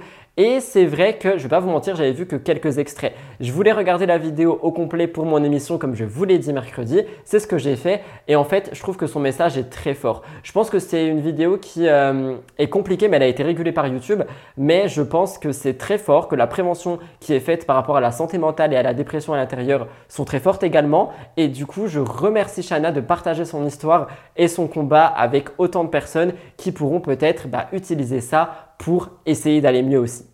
Il faut savoir que Shana avait des pensées très sombres et qu'elle était isolée et à bout de force et qu'elle a voulu mettre fin à ses jours. Elle a dit J'ai eu peur de me 1-1-1 en l'air, j'habite au 43e étage. Quand je regardais mon balcon, les soirs où j'étais plus mal, je pensais à sauter. Heureusement, elle a été prise en main avec sa thérapeute et son entourage. Elle a pu s'en sortir. Je vous laisse regarder et euh, pour réagir avant ça, je dirais que c'est une très bonne prévention. Si vous vous sentez pas bien, il y a des numéros dans la barre d'infos, des liens et surtout, parlez-en. En fait, j'étais en train de, bah, pour dire la vérité, j'étais en train de me scarifier parce que j'en pouvais plus. J'avais juste envie de, ne plus me réveiller le matin. J'étais tellement au bout du rouleau. En gros, il y a un moment donné où vraiment, je suis allée fort, je sais pas pourquoi. Et là, ça m'a réveillée en fait. Et je me suis dit, mais qu'est-ce que tu es en train de faire? C'est comme si j'étais même plus moi-même à ce moment-là. J'en pouvais tellement plus que je réalisais pas ce que j'étais en train de faire. Et c'est vraiment à ce moment-là où j'ai réalisé parce que je me suis fait vraiment mal. Et je me suis dit, mais qu'est-ce que tu fais? Genre, quand j'ai vu mon poignet, oh je me suis dit, je me rappelle que je l'ai même filmé. Je me suis dit, faut, faut, on sait, je sais pas ce qui va se passer dans ma vie, si vraiment je vais partir ou quoi, qu'il y ait quelqu'un qui puisse comprendre ma détresse à ce moment-là, on va retrouver mon téléphone, quelque chose. Et je les ai encore, ces vidéos, et je les ai vues il y a pas longtemps, et je me suis dit vraiment, pour en arriver là, j'étais vraiment au plus mal. Et c'est à ce moment-là où j'ai réalisé, où je me suis dit, il faut vraiment que je rencontre quelqu'un à qui je peux parler et qui peut m'aider parce que j'ai peur de me foutre vraiment l'air. J'ai habité au 43e étage. Et quand je regardais mon balcon, les soirs où j'étais au plus mal, je pensais à sauter de mon balcon. Je- J'en pouvais plus de cette vie. Et du fait que j'avais mes chiens, je me disais, je ne peux pas les abandonner. Donc il y a un côté où, où je me disais, j'étais contente de les avoir pris parce que j'avais vraiment l'impression que j'allais passer le cap. Et je me disais, mais si je fais ça, ce soir où j'ai fait ça, qui va s'occuper d'eux? Et je me rappelle très bien que ce jour-là, j'ai enregistré une vidéo. Putain, c'est horrible, ça me rappelle des souvenirs, c'est horrible. J'ai enregistré une vidéo où en fait, bah, je disais au revoir à mes proches. C'est-à-dire que je, je me voyais parler à ma mère, à mon père, à ma nièce, à mon neveu, à tout le monde, en leur disant que qu'il fallait pas qu'ils m'en veuillent en fait, mais que je, je, je pouvais plus de cette vie, j'en pouvais plus, et que personne ne comprenait. On me disait, mais t'as une vie, c'est un truc de fou, mais j'allais tellement mal intérieurement, j'arrivais pas à l'expliquer. Ilona Goss et Paul André. Depuis qu'ils sont de retour ensemble, ils vivent sur un petit nuage. En effet, Ilona et Paul André ont dernièrement fait rire tout Internet avec des péripéties pendant leurs vacances. Ilona et Paul André se sont offert quelques semaines de vacances et à l'intérieur, ils ont eu un tour en parachute ascensionnel. C'est une expérience qui a été partagée sur sa chaîne YouTube Ilo Show et c'est vrai que visiblement, Paul André a adoré euh, ce tour, mais Ilona pas trop. Vous allez voir, c'était très drôle. L'activité commence et Ilona est prise de panique. À hurler et en plus de ça, on rappelle qu'elle a la phobie de l'eau. On en avait déjà parlé euh, il y a très longtemps parce qu'elle avait eu la phobie de l'eau pour maudire les apprentis aventuriers. Bref, faut suivre. Quoi qu'il en soit, une fois dans les airs, Ilona a très peur. Elle dit, je cite parce que je ne sais pas si vous allez comprendre, Paul André, on s'en fout du téléphone. S'il te plaît, Paul André, pourquoi tu as pris ton téléphone avec toi? Mais tu es bête, arrête, tu me stresses, Paul André, tu me stresses, je vais pleurer. Paul André, lui, essaye de la rassurer, malheureusement ça ne marche pas. Elle dit, ça fait du bruit. Je réagis et en vrai vous allez voir c'est une séquence qui était euh, très très drôle et j'adore Ilona parce qu'à chaque fois elle crie le prénom de Paul André tout le temps. Le moindre truc elle dit Paul André, Paul André, Paul André, Paul André et avec sa manière de le dire, son accent je trouve ça mais tellement drôle et hilarant. J'a- oh, j'ai fait faire tomber mon iPad. J'adore Ilona et franchement quand je la vois sourire comme ça mais ça me fait tellement plaisir. Je vous laisse regarder mais c'est vrai que c'est drôle parce que juste après la séance elle dit ah c'était super j'ai adoré. Regardez.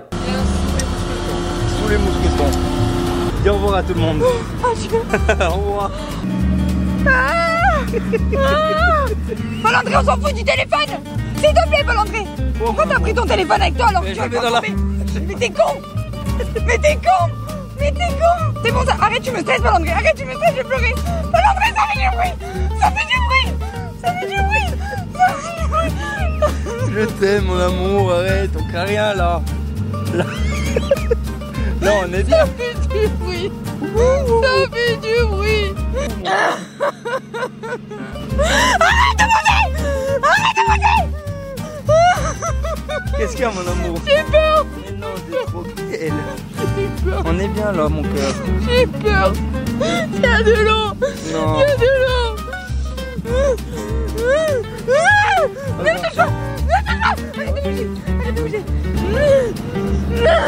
C'est pas du tout drôle du tout. Alors, ressenti mon ange.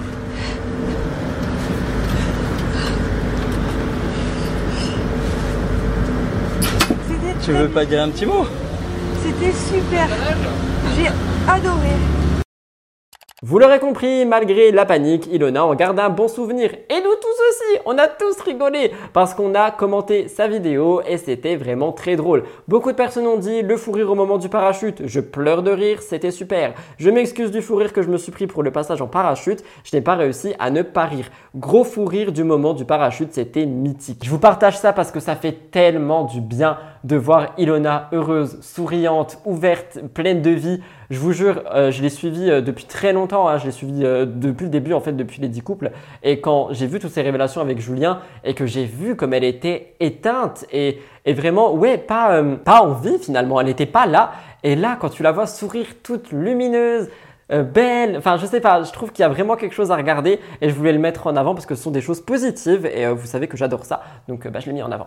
D'ailleurs, Ilona semble très heureuse et amoureuse de Paul André. Il y a quelques temps sur Instagram, elle poste une story en disant J'ai jamais autant aimé quelqu'un de toute ma vie. Et même avec le temps, rien ne change. C'est comme si on se connaissait depuis toujours, mais en même temps, on venait de se rencontrer. Mon âme sœur. À en croire les mots d'Ilona, leur couple a l'air plus solide que jamais. J'ai hésité à vous parler de ça, mais j'ai trouvé ça intéressant, surtout l'idée que j'ai eue par derrière. Donc je vous explique. Le 20 août dernier, Benji Samat, Benjamin Samat, a passé un message sur Instagram. On rappelle qu'il est euh, marié à Madi Bursiaga et en fait, il a demandé aux abonnés euh, ben, des noms, des noms sur, euh, lesquels, avec lesquels il pourrait se battre pendant un match de Bosque. Il a demandé, enfin, il a lancé quelques candidats en sondage et des abonnés leur ont donné d'autres. Face à toutes les réponses, en fait, eh bien, Benji a dit il va falloir boxer. Rappelez-vous, il y avait déjà eu un match avec Dylan Thierry et visiblement, il en veut encore. Benji a dit à ses abonnés de lui donner les noms avec qui il pourrait bah, faire ce match et il a écrit si je devais remonter sur le ring, vous aimeriez que ce soit contre qui? Il a fait une liste des candidats avec un sondage et en fait, il a pensé à quatre personnes Almira, Jolve, Laurent de la GLC et encore une fois Dylan Terry. En fait, il veut donner une nouvelle chance à Dylan parce que euh, je vais vous expliquer, mais c'est vrai qu'il y avait eu un petit problème. Et eh bien, quelques heures après le lancement du sondage, il est revenu pour dire Je ne m'attendais pas à une aussi grosse différence dans les réponses. Parce qu'en fait, Dylan Thierry est en tête de très loin. Apparemment, Benji et Dylan voudraient donc remettre euh, bah, le couvert hein, finalement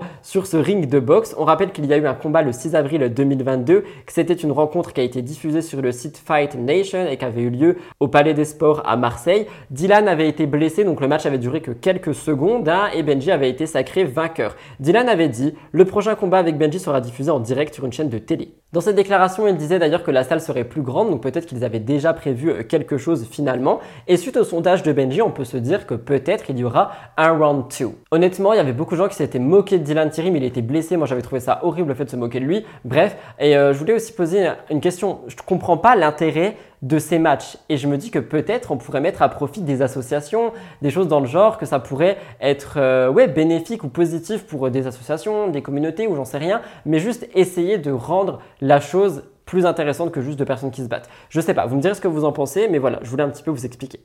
Je sais pas si vous regardez, mais L'amour est dans le prix saison 18 a recommencé. C'est une saison qui s'annonce être captivante. Ils ont eu 3,2 millions de téléspectateurs pour le retour et ça ne présage que du bon. À la fin du mois de janvier 2023, l'émission a diffusé les 14 portraits de L'amour est dans le prix. Un candidat, David, qui était un éleveur de vaches laitières originaire de Bourgogne, n'a reçu aucun courrier. J'ai trouvé ça super triste parce que je l'adore. Enfin, je le trouve vraiment chou et il a quelque chose à apporter, je pense. Et donc, la production avait décidé avec Karine Lemar de relancer un rappel pour remédier à cette situation. Et dans une vidéo publiée le 25 avril, le candidat réitère son souhait de participer à l'émission. Il dit Qu'est-ce qu'on n'a pas assez montré? David dit le côté très joyeux quand je fais la fête et j'ai aussi un problème, je parle très vite. Honnêtement, moi je le trouve adorable et j'ai trouvé ça super dommage qu'il n'ait pas de courrier parce que je pense qu'il pourrait vraiment rendre heureuse une femme.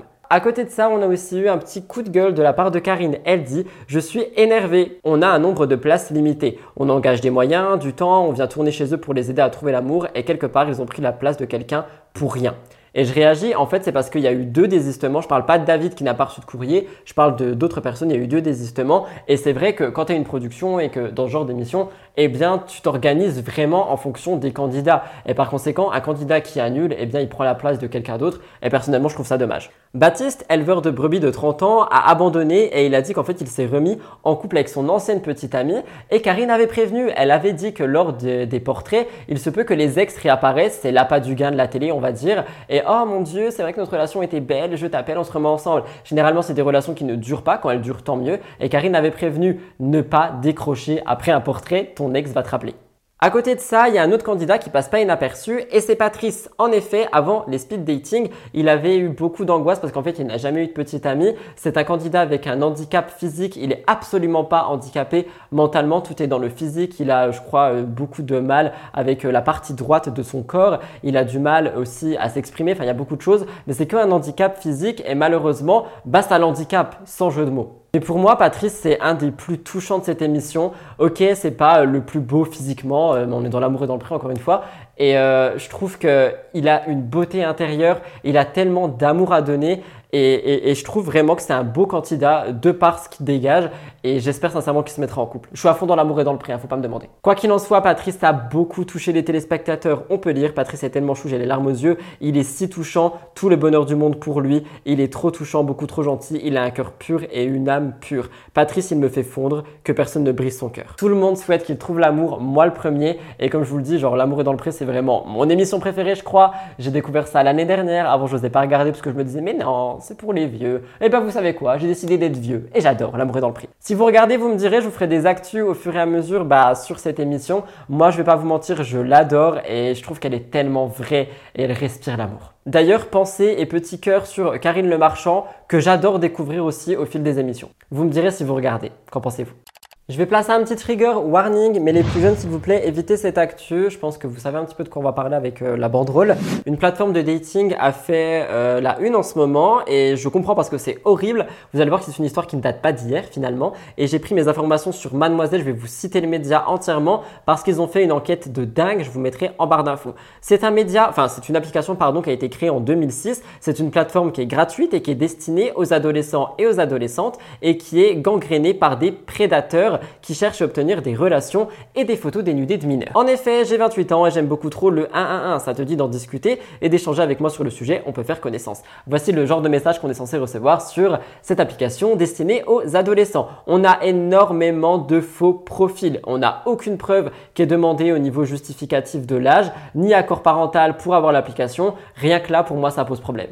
Et c'est vrai qu'en une poignée de minutes, ils ont créé en fait Mademoiselle un faux compte et en une poignée de minutes, il n'y a aucune photo qui a été postée, mais il y a déjà des dizaines de demandes d'amis. Toutes les demandes viennent d'hommes bien plus âgés que la cible de, cette application qui est 13-25. Et en plus de ça, on a des attentions qui sont assez horribles envers les jeunes utilisatrices qui sont loin d'être innocentes. Et je trouve ça mais tellement dangereux. Faudrait des modos, faudrait des encadrements avec la carte d'identité. J'en sais rien, faudrait quelque chose si on veut faire vivre ce genre d'application parce que là, on est en train de créer un réseau absolument dangereux. C'est une application qui a été créée en 2006, rencontre ado, et elle fait l'objet depuis quelques jours d'une attention particulière. Sur Twitter ou X, on a beaucoup de captures d'écran, il y a beaucoup de mises en garde contre ce site. Comme Mademoiselle, France Info et Femmes Actuelles, ainsi que beaucoup d'internautes, ils ont essayé de faire une expérience avec cette application pour voir que toutes les conclusions sont les mêmes. Nombreux sont les hommes qui ont bien plus de 20 ans et qui s'inscrivent dessus pour avoir des photos dénudées. Dès les premiers échanges, on propose des rendez-vous ou des snaps dans l'espoir d'avoir des nudes. S'il vous plaît, je fais un petit message, mais faites attention à vous, faites attention à vos enfants. Comme je l'ai dit, je ne sais plus quel jour, le but n'est pas de surveiller ce qu'ils font, mais d'avoir une main quand même, de voir avec qui ils parlent, de faire attention, ça peut être dangereux. On a des hommes qui euh, bah, sont vraiment plus sales que d'autres, j'ai envie de dire, notamment pour s'amuser, qui dit avoir 17 ans et qui dit dans sa bio parler, sympathiser ou s'amuser. Si tu es coquine, n'hésite pas si tu veux découvrir ce que ça fait. Je m'adapte facilement, donc doux, hard, domi, soumis et tout ça pour te faire plaisir. On est sur une application pour les adolescents. Devrait y avoir des règles ou pas d'application pour les adolescents. En 2019, Libération avait déjà infiltré le site, aussi d'autres plateformes, et ils en avaient parlé. La directrice générale de e-enfance alertait déjà sur tout ça. Elle disait on ne devrait pas pouvoir mélanger mineurs et majeurs. 12-25, c'est scandaleux. Les prédateurs qui cherchent des rencontres avec des pré-ados peuvent avoir 25-30, aussi surprenant que ça puisse paraître. Les personnes qui gèrent ces plateformes s'en doutent bien. De plus, les prédateurs sont assez intelligents et migrent ensuite sur d'autres lieux d'échange pour aller plus loin. Ces sites pour ados sont seulement une porte d'entrée. Et c'est horrible, je trouve ça mais tellement dangereux de laisser ça encore. 2006 ça fait plus de 10 ans Bref, on a euh, essayé de contacter en fait cette application via le formulaire de contact et ils ne veulent absolument pas répondre, ils ne veulent pas d'interview, ils veulent absolument rien.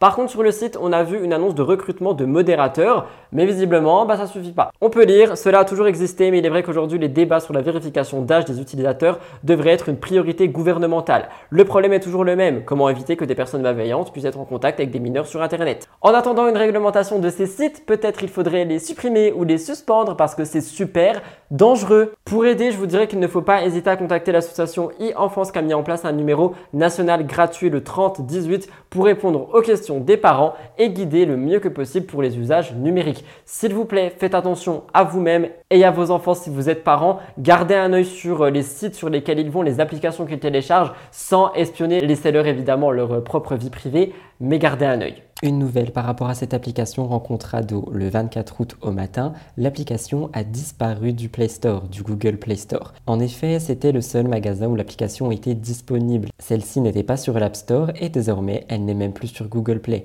Les choses commencent à bouger. Nous avons eu des informations complémentaires concernant Poupette Kenza. Je voulais donc faire un petit point avec vous. Officiel.fr a fait un débrief de son été. Je vous propose de tout retracer ensemble. L'été de Poupette Kenza a été riche en événements marquants. En juin, tout commence. Un pic de Booba la désigne comme un démon et ça a fait surface sur les réseaux sociaux. Quelques jours plus tard, elle diffuse une vidéo sur Snapchat qui parle de Alan qui a euh, été mêlé aux émeutes, hein, il avait euh, vraiment fait des trucs, je vais pas raconter, mais bref, Poupette a vu son compte être suspendu. Plus récemment, elle annonce s'installer à Dubaï avec ses enfants. Alan et Poupette mettent fin à leur relation. Au départ, c'était plutôt calme et finalement, il y a eu beaucoup de tensions. Et depuis, tout ce dont on parle, c'est la vie amoureuse de Poupette. Cette séparation, tout le monde l'a vécue et elle était déchirante. On a eu des réactions de poupettes suite aux révélations de euh, ben, plusieurs personnes qui disaient que Alan l'aurait euh, trompé, qui ont intensifié tout ça. Il y a eu un début de rupture qui était vraiment calme mais après c'est parti en guerre et euh, Poupette Kenza avait vraiment hurlé sur les réseaux sociaux. Elle avait fait des stories qui étaient vraiment très touchantes pour le coup et moi personnellement ça m'avait beaucoup touché. Je vais pas remettre toutes ces stories où elle pleure par respect pour elle, tout le monde les a vues un milliard de fois, mais elle disait je n'arrive pas à m'en remettre, je n'arrive pas à m'en remettre non, non, non, je suis brisé, je suis choqué. Comment tu peux faire ça à la mère de tes enfants? Et pour toutes les personnes qui disent que je n'aime pas Poupette Kenza, il faut arrêter avec ça. Je réagis juste en fonction des actus qu'il y a. Quand quelqu'un vit un, deuil, peu importe lequel qu'il soit, là on parle d'une rupture, quand quelqu'un vit quelque chose de dur, quand quelqu'un vit une période compliquée, qu'elle s'affiche sur les réseaux ou pas, c'est pas mon problème, je m'en fous complètement. Le problème est que en fait, il y a beaucoup de gens qui n'arrivent pas à distinguer les choses. On parle de quelqu'un qui vient de divorcer, qui a des enfants, et qui va littéralement vivre de ça avec quelques traumas, tu vois. par conséquent, les gens qui disent que je l'aime pas et que je fais que la descendre, même quand je dis qu'elle est triste, enfin, au bout d'un moment, faudrait peut-être balayer devant sa porte parce que si on pense comme ça, c'est qu'on a un problème aussi. Et je suis désolé d'être super dur, mais honnêtement, j'ai pris la défense de Poupette Kenza plus d'une fois au cours de mes émissions. Je l'ai aussi critiqué parce qu'il fallait le faire, mais j'ai aussi pris sa défense. Et là, je suis encore en train de le faire et on va venir me dire que je la déteste, sans raison. Alors que j'aurais pu faire comme tout le monde et la mettre en train de pleurer sur des miniatures et mettre ses stories à rallonge encore et encore de partout pour faire des vues et du buzz. Mais non, je ne suis pas comme ça. Je vous le raconte juste. Je suis désolé, c'est une mise au point dans, dans une actu, mais c'est vrai que ça me blesse en fait au bout d'un moment de voir qu'il euh, bah, y a des personnes qui pensent que je déteste les gens de qui je parle. Je ne déteste personne. La haine ne fait pas partie de mon vocabulaire et je trouve que haïr quelqu'un et détester quelqu'un, c'est tellement mauvais, je trouve ça pourri. Bref, quoi qu'il en soit, Poupette Kenza avait déjà dit qu'elle voulait reconstruire sa vie et qu'elle voulait rencontrer un homme qui la respecterait, un homme attentionné. Et bien récemment, sur une publication, je vais vous expliquer. En effet, elle poste une photo où elle écrit à notre bonheur, ma fille et notre nouvelle vie à Dubaï. On voit Poupette et sa fille très souriantes, c'est des photos qui sont magnifiques, mais regardons d'un petit peu plus près. En arrière-plan, on voit également un homme. Mais qui est-il, ce jeune homme portant son fils? Eh bien, des rumeurs circulent à son sujet. Il se nommerait Ahmed et il serait souvent en compagnie de Poupette Kenza. Apparemment, elle aurait pu déjà refaire sa vie. Je vais réagir, peut-être que c'est un ami, peut-être que c'est un soutien, peut-être qu'effectivement c'est un flirt, peut-être que ça expliquerait le comportement qu'elle avait la première fois à Dubaï. Là, vous saviez, elle s'apprêtait beaucoup, elle sortait beaucoup, elle faisait la fête, elle avait l'air heureuse. Peut-être qu'elle avait déjà rencontré Ahmed ici. Je ne sais pas. Je vous laisserai me dire ce que vous en pensez encore une fois, pour réagir en totalité sur cette actu, que ça plaise ou non, elle passe par une période compliquée, donc j'envoie tout mon courage et mon amour à Poupette Kenza. S'il y a bien quelqu'un pour qui l'année a été difficile, c'est Mila Jasmine et je terminerai mon cœur de l'actu sur elle. Actuellement à Mykonos, elle profite de, ce, de cette île en fait pour euh, bah, ses vacances d'été. Et on en a déjà parlé la semaine dernière, il y a eu beaucoup de réactions, il y a beaucoup de gens qui disent que euh, c'est pas du tout un endroit pour euh, son fils, Mani, qu'elle elle le laisse derrière, qu'elle part trop en vacances sans lui. Enfin bref, il y a eu beaucoup, beaucoup, beaucoup de choses. Mila avait expliqué sur les réseaux que bah, en fait c'est pas un endroit pour lui maintenant, mais qu'elle espère que quand il sera plus grand, bah, elle pourra faire des voyages qui correspondent correspondront aux deux. Eh bien, samedi soir, Mila a une fois de plus été en tendance sur Twitter et pas pour les bonnes raisons. De nombreux internautes ont expliqué que ben elle prend souvent des vacances sans son fils et que ça pose problème. Certains ont dit euh, que euh, bah, le laisser tomber et d'autres pensent qu'elle est même encore enceinte. Je vous explique, en gros, elle, euh, elle a posté une photo où on voit qu'elle a un petit ventre arrondi. Peut-être que c'est la tenue, peut-être qu'elle avait trop mangé le jour d'avant, je sais pas. Mais beaucoup de gens pensent que bah, cette prise de poids égale bébé. Je vais réagir et honnêtement, encore une fois, je, sais. En fait, Jessica et Mila, je comprends pas pourquoi est-ce que les gens les ont tellement en grippe. Ils n'ont pas le droit de vivre, ils n'ont pas le droit de faire un geste et tout leur retombe dessus. Bref, vous l'aurez compris, Mila est au centre des débats. Beaucoup parlent de sa prise de poids et pensent qu'elle est de nouveau enceinte. Et c'est vrai qu'il y a beaucoup de gens qui disent qu'elle ressemble à la Mila qu'elle était à 6-7 mois de grossesse. Je vais réagir et on n'est personne pour juger ça. Et encore une fois, comme je vous l'ai dit avec Kelly, ça dépend de l'angle, ça dépend de beaucoup de choses. Ça se trouve, elle n'a pas du tout pris de poids, c'est juste la tenue qui l'a grossi. Ce n'est pas tout. D'autres rumeurs disent que Mila Jasmine mente concernant ses vacances. Elle a démenti tout ça, mais en gros, tout le monde dit qu'elle pose des fausses photos, etc. Et Mila Jasmine a dit qu'en fait, elle a énormément de photos dans sa pellicule et que juste elle poste les plus belles. Mais si elle réagit, c'est parce qu'on a déjà eu ces fameuses révélations finalement de Mila qui utilise Pinterest pour faire ses stories. Et honnêtement, il n'y a pas de problème avec ça. Personnellement, je le fais aussi. Je prends parfois des images sur Pinterest et je mets par exemple un question-réponse dessus ou peu importe. Là où c'est dérangeant, c'est que Mila ne le disait pas. C'est-à-dire qu'elle montrait des petits déjeuners, euh, une chambre, etc. Et beaucoup de gens pensaient que c'était son petit déjeuner, sa chambre, jusqu'au moment où on a retrouvé les mêmes images sur Pinterest. Et là, elle a expliqué que parfois elle embellissait sa réalité avec Pinterest, mais dans ce cas-là, c'est fake. Quoi qu'il en soit, elle dit, quant à ceux ou celles qui sont tellement investis dans le mauvais et qui en sont sûrs que ce sont des photos de l'année dernière, enquêtez mieux. Oui, parce que tout le monde dit que c'est des photos qui datent et qu'elle n'est pas du tout partie, mais elle explique qu'elle avait des sacs de luxe qui sont sortis cette année sur les photos, du coup c'est pas logique. Bref, tout le monde en a après Mila. Mila est une menteuse et Jessica est une fainéante. Voilà, ce sont les résumés de la semaine. Je rigole, évidemment, c'est juste ce qu'on pense, enfin ce que les internautes pensent. Je vous laisserai me dire ce que vous en pensez. Moi personnellement, je pense que Mila prend tarif au même titre que Jessica Tivna. Je pense que tout simplement elle était en vacances et que là elle est rentrée et voilà, il n'y a pas plus à chercher. C'était donc tout pour le cœur de l'actu. Nous allons passer au gros dossier de la semaine. Il est seul, mais ne vous inquiétez pas, l'Astro Actu est présente et la découverte de la semaine aussi. Donc c'est parti, jingle, gros dossier. Votre reine préférée est en train de filmer Mix the Tea. Oh Ils ont réparé le zoom Qui se rappelle la semaine dernière du zoom qui était totalement horrible? Et eh ben là, ils l'ont réparé. J'arrive au gros dossier, je suis content parce que finalement, il est 9h20 et je vais avoir fini mon tournage pour 10h. C'est l'avantage de se lever à 6h30 avec les poules. Voilà, bonne journée.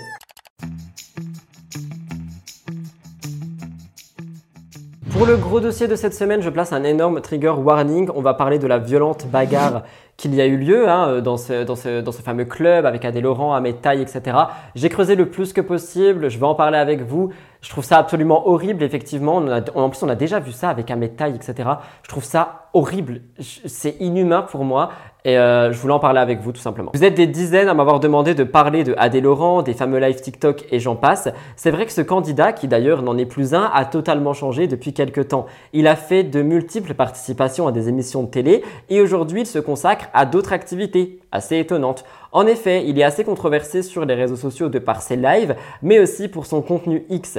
Aux dernières nouvelles, il disait être en couple avec Léa Marie, ça avait d'ailleurs créé un gros buzz, leur photo là, avec Sebidadi qui avait commenté et qui n'arrêtait pas de faire du cinéma. Encore une fois, moi je pense que c'est du fake, je pense même pas qu'ils soient en couple, je pense qu'on est vraiment sur des mises en scène.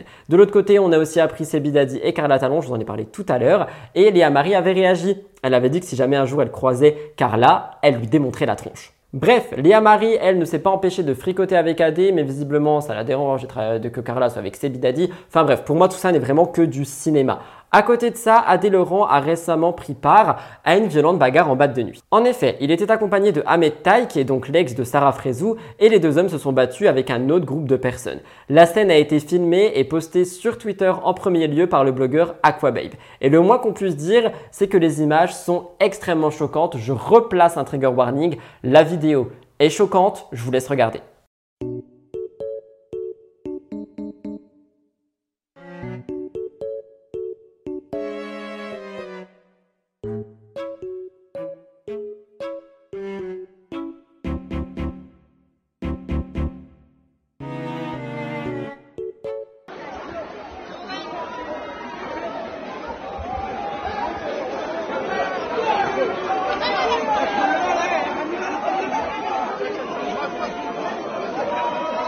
Sur les réseaux sociaux, Aquababe explique que Adé Laurent et Ahmed se trouvaient au Palme, une boîte de nuit à Cannes. C'est une soirée qui était en train de battre son plein et les deux candidats et leurs amis se seraient embrouillés avec Yomi Denzel, un entrepreneur suisse qui est connu pour des formations en ligne. Ouais, rien que là, ça sent pas bon. Très vite, les choses seraient parties en cacahuète et tout le monde aurait commencé à se battre, à tel point où les femmes autour aussi auraient été blessées. D'ailleurs, sur les images, on découvre une des femmes avec le visage en sang. Elle a porté plainte, on va y revenir. C'est une séquence qui a vraiment été choquante et troublante. Toujours selon Aquababe, l'établissement aurait décidé de fermer ses portes suite à cette altercation. Pour l'heure, enfin du moins au début, aucun candidat avait réagi. Vous allez voir, ils ont tous réagi. Je trouve ça tellement mauvais et en fait, ça fait froid dans le dos et c'est des choses qu'on voit souvent avec euh, certains candidats, candidates.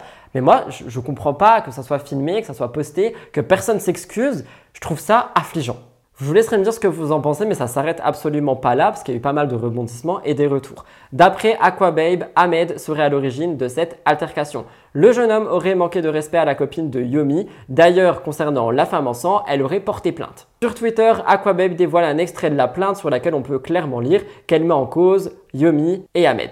Elle raconte qu'un ami d'Ahmed aurait jeté des bouteilles sur les personnes qui étaient autour de lui. Elle aurait reçu une bouteille en pleine face, elle serait tombée au sol, elle aurait été choquée, mais c'est pas le pire. Dans un autre tweet, Aquababe confirme qu'une femme aurait perdu un œil. Je sais pas si c'est vrai, mais si c'est le cas, c'est horrible. Je réagis quand même, hein, ce sont des rumeurs, informations avec, à prendre avec des pincettes, qu'il y ait eu des dépôts de plainte ou quoi euh, montrés, on ne sait pas s'ils sont vrais. Mais si c'est vrai, c'est grave. Face à cette polémique, Ahmed affirme qu'il n'était pas présent lors de la bagarre. Il dit lui-même qu'il n'a rien à voir avec cette affaire, ni avec les blessures occasionnées. Malheureusement pour lui, on l'a vu dans la story de la semaine, Aquababe a montré qu'il était bien là et surtout Adé Laurent a contredit cette version. Lors d'un live sur TikTok, il revient sur cette polémique, il explique qu'il n'est pas quelqu'un de violent mais qu'il a des amis qui ne sont pas des enfants de cœur. Il confirme la version d'Aquababe selon laquelle Ahmed aurait tenté une approche auprès euh, de euh, l'ami de Yomi. Les deux hommes auraient commencé à se disputer puis on serait venu aux mains et notamment il y aurait eu cette bagarre. Adé Laurent aurait voulu défendre son ami et il reconnaît que même si lui il n'a rien fait, sa bande de potes qui étaient tous alcoolisés se sont tous mêlés à cette altercation et on a donc eu cette grosse bagarre filmée. Adé explique de son côté qu'il a préféré quitter les lieux lorsque les choses auraient commencé à déraper. Il fait passer un message de soutien à la jeune femme qui est blessée et il s'en veut énormément de la tournure des événements. Je vous laisse regarder. Donc j'étais à la boîte du coup avec mes avec et tout. J'étais euh, en mode détente etc. Et du coup, euh, bah, vous savez, hein, quand on est en boîte de nuit, il y a toujours plein de filles avec nous, il y a toujours euh, plein de meufs, plein de potos, etc. Et du coup, c'est euh, c'est festif. Moi, je suis un mec, je m'embrouille jamais. Je m'embrouille jamais. J'ai peut-être des potes qui sont un petit, un petit peu plus nerveux, d'accord, des potes de Paris, des potes de un peu partout. Et du coup, bah, ce soir-là, j'étais avec des potes un peu de de Paname, des mecs pas des des enfants de cœur, quoi. Entre guillemets, des, des, potos qui sont voilà, qui sont assez vieux, qui sont qui sont dans le game, quoi. T'as compris Du coup, quand on sort, on sort toujours avec une, une, bonne, équipe. Il y a jamais de soucis. Il y a jamais jamais de soucis généralement. Et du coup, j'étais, euh, on était à la boîte et tout. Et il y avait Yomi en face. Il y avait Yomi et son équipe, Carré Vip en face. Et moi, Yomi de base, c'est mon poteau. T'as capté, c'est mon pote. J'ai jamais de problème avec lui. On, on se connaît depuis un certain moment. Il y a jamais de soucis. Tu vois, on s'embrouille jamais, on, on check à chaque fois qu'on se voit, etc. Il y a, y a aucun souci. Et euh, j'étais avec Ahmed. Ahmed Taï, vous connaissez Ahmed Taï Et du coup, euh, Ahmed, généralement, lui, bah, il, est, il est célibataire. T'as capté? Donc, il est, euh, quand il est en te bois, bah voilà, il parle à des meufs, etc. Et il s'avère que il est parti parler à une fille. Et cette fille, elle était malheureusement, malheureusement, à la table de Yumi. D'accord? Donc du coup, ça la fout mal. Tu parles à une meuf qui est pas censée, pas censée parler à cette meuf parce que justement elle est dans la table du poteau d'en face. Et du coup, euh, bah Ahmed l'a interpellé un petit peu euh, en mode, eh ma puce, tu viens à la table ou pas C'est comment? T'as capté? Et du coup, bah il s'est passé que euh, Yomi lui a dit poteau, c'est pas comme ça qu'on qu'on parle à des meufs, etc. Bon, je pense qu'il a, il a dû peut-être être, être un petit peu jaloux. Et du coup, il y a eu altercation entre les deux ça s'est un petit peu euh, ça s'est un petit peu poussé etc je sais pas qui a commencé les frères je sais pas qui, qui a jeté le premier coup. Mais les deux en aucun cas sont dans euh, l'infraction. C'est à dire qu'il y a eu un petit échauffouré mais ça vaut pas du tout euh, une grosse bagarre où le club ferme. Je sais pas ce que j'ai vu entendre sur les sur les réseaux le club a fermé je sais pas quoi. Euh, Ahmed a rien fait. D'accord. Ahmed a strictement rien fait. Yomi non plus donc arrêtez de, de, décrire des, des trucs de. J'ai vu des trucs sur les réseaux de malades. Adrien Laurent, Yomi Denzel. Une grosse bagarre a éclaté, ils ont dû fermer le club. C'est pas du tout ça. Vraiment pas. Pour réagir, honnêtement, quand j'entends AD, je me dis qu'il est sincère. J'espère que peut-être il n'a rien à voir là-dedans. Que Ahmed, je pense par contre qu'il est mêlé. Il était dedans, euh, pur et dur, ça s'est vu sur les images. Et je pense que peut-être euh, AD a de vrais remords. Je ne sais pas. Je ne connais pas le personnage. Moi, je vais pas vous mentir. Quand je sens cette personne, parce que vous savez, je suis quelqu'un qui ressent beaucoup les choses par rapport aux gens. Parfois, je me trompe et croyez-moi, je me suis bel et bien trompé ces dernières années. Mais quand je vois Adé Laurent, je me dis que il n'y a, pas de méchanceté en lui. Je ne sais pas pourquoi, c'est ce que je pense. Je crois qu'il y avait eu des problèmes dans le passé avec Elsa, mais je, crois que je, pense qu'aujourd'hui, euh, c'est quelqu'un qui essaye d'être quelqu'un de bien. C'est du moins ce que je pense. Après, ça n'empêche en rien ces lives problématiques, hein, et ça c'est autre chose, c'est différent. Et le contenu X, je veux même pas le placer là-dedans, c'est pas parce que tu fais du X que tu es méchant, mais j'ai l'impression que c'est quelqu'un de bien, c'est mon avis. Je vous laisserai me dire ce que vous pensez de toute cette histoire, mais c'est vrai qu'elle a remué Internet et que, bah, effectivement, je voulais en parler avec vous.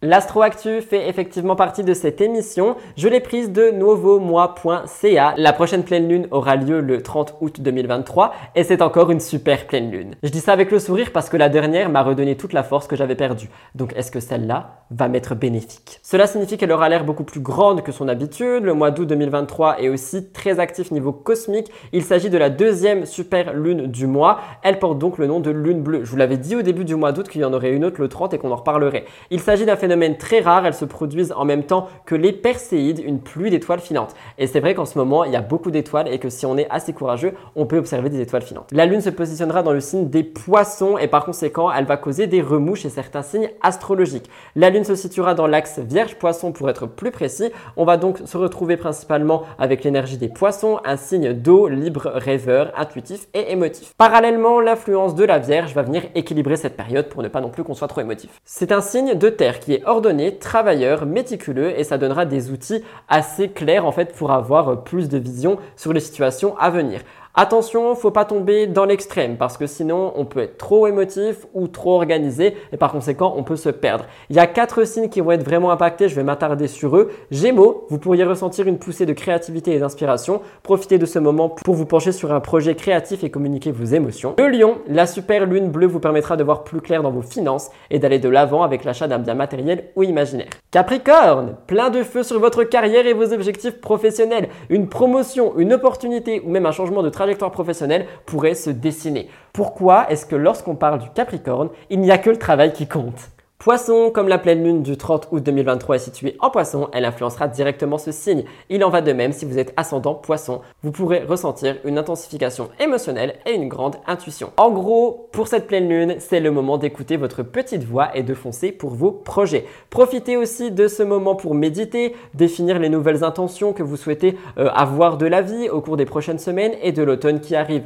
Pour être clair, pour l'ensemble des signes astrologiques, c'est une période qui va apporter un lot d'intensité Je vous invite donc à vivre et accueillir ces émotions. Personnellement, j'adore l'astro-actu.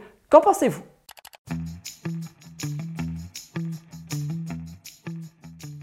Pour la découverte de la semaine, aujourd'hui je vous parle de Gaëlle Garcia Diaz. Elle est revenue en force sur YouTube avec une vidéo concept. Elle est avec Natou, je sais plus le nom exact de la vidéo, mais c'est un petit peu comme ce dont je vous parlais avec Darko. Tu réponds ou tu manges. La différence c'est que là les plats sont à découvert, que j'aime beaucoup les couleurs, l'ADA, le fait que la table tourne, qu'on ait un chef, les invités, donc euh, Gaëlle et Natou qui sont quand même amis, qui ont une belle complicité, ça se ressent à l'écran. Je trouve que c'est une vidéo qui était vraiment intéressante, qui était très drôle, divertissante, j'ai pas vu le temps passer et je pense que c'est le début d'un nouveau concept qui va pouvoir en ravir plus d'un. Je voulais donc la mettre en avant ici si jamais vous savez pas trop quoi regarder en cette fin de vacances. Allez jeter un coup d'œil à la dernière vidéo de Gaël Garcia Diaz. Je vous laisse avec un extrait comme Amuse-bouche et nous passerons à la conclusion. Ça résonne dans le son. Meuf, premier degré, j'ai vomi, ouais. T'as vomi? Meuf, j'ai remis Et si on mettait le seau à la place d'un plat? Et on doit le goûter Par contre, c'est du thon cru, c'est pas euh, du en boîte. Tu veux juste le renifler? Vas-y, vas-y. Ça me choque pas plus que ça. Mais meuf, tu sens rien, c'est pas possible. Vas-y, prends une gorgée juste pour le kiff. Tu sais quoi? Je te pose une question qui est très drôle. En tant qu'influenceuse, tu as déjà reçu quelques colis presse depuis les débuts de Martin Cosmetics? Oh En as-tu déjà revendu pour arrondir tes fins de mois? Toi ou quelqu'un de ta famille? Oh, c'est marrant tu me parles de ça. Il s'avère qu'un jour, j'ai reçu une palette. Pas juste une palette. L'énorme colis presse Ah oui, qui me coûte presse. 150 euros pièce. Il s'avère que j'ai déjà toutes les palettes. Tu me les envoies à chaque fois. vrai. Ah je oui, les utilise. vrai. Je me maquille très peu au quotidien. Donc j'ai eu la bonne idée de donner le pack à ma mère. Je lui dis tiens maman, euh, fais-toi plaisir, il y a du marron, euh, il y a des couleurs qui te scieront à merveille. Et qu'a fait ma mère? Elle l'a mis sur Vinted Et encore une fois, évidemment, bravo Gaël et bravo son équipe pour ce genre de création de contenu. Eh bien, voilà tout le monde, c'est donc tout pour votre émission sur le thème Mystical, l'émission qui est revenue sur toutes les actualités télé et autres qu'on a pu euh, ben, découvrir cette semaine. J'espère que celle-ci a pu vous intéresser et vous plaire. Si c'est le cas, n'oubliez pas de liker en masse pour atteindre les 1000 likes. On l'a fait 3-4 fois, je crois, euh, ces derniers mois. Je sais qu'on peut le refaire. N'oubliez pas de liker, ça prend un clic. Vous êtes 30 000 à regarder, il n'y a même pas 1000 likes. En vrai, moi, je trouve ça super blessant parce que je me dis qu'on prend même pas la peine, tu vois, de le faire alors que ça aide tellement les créateurs de contenu. N'oublie pas de commenter avec le hashtag MTT et l'emoji de la semaine qui est donc la boule de cristal. Vous pouvez aussi vous abonner à cette chaîne si vous voulez me soutenir. On stagne un peu au niveau des abonnés, mais honnêtement, moi c'est pas grave, je préfère des gens qui rejoignent ma communauté et notre famille et qui ont envie d'être là. C'est surtout au niveau des likes que ça me blesse beaucoup parce que je me dis, mais vous regardez, vous ne likez pas. Si personne regardait encore, je veux bien, mais vous regardez quand même. Mais quoi qu'il en soit, on n'arrête pas là. On n'hésite pas à s'abonner si jamais vous voulez me soutenir. Rejoignez-moi sur les réseaux sociaux si vous voulez discuter taguer l'émission sur les réseaux sociaux, partagez-la, ça aide beaucoup à la faire grandir. Ce sont que des petits trucs que personnellement, moi je fais beaucoup, bah rien qu'à l'intérieur, là je partage des vidéos et même euh, sur mes réseaux à moi, je partage beaucoup de vidéos, je commente les vidéos des, des collègues, je les like, etc. Je sais ce que ça représente et ça aide tellement, surtout en cette période de rentrée. Bref, assez de blabla, je vous laisse là, je vous aime d'amour, merci pour votre fidélité et votre temps comme chaque dimanche. Je vous retrouve la semaine prochaine pour Mixosity et au fil de la semaine pour d'autres vidéos. Merci de m'avoir écouté jusqu'ici et à très bientôt. Bye guys, love you. Et au moins avec cet orage, j'ai pas eu trop chaud.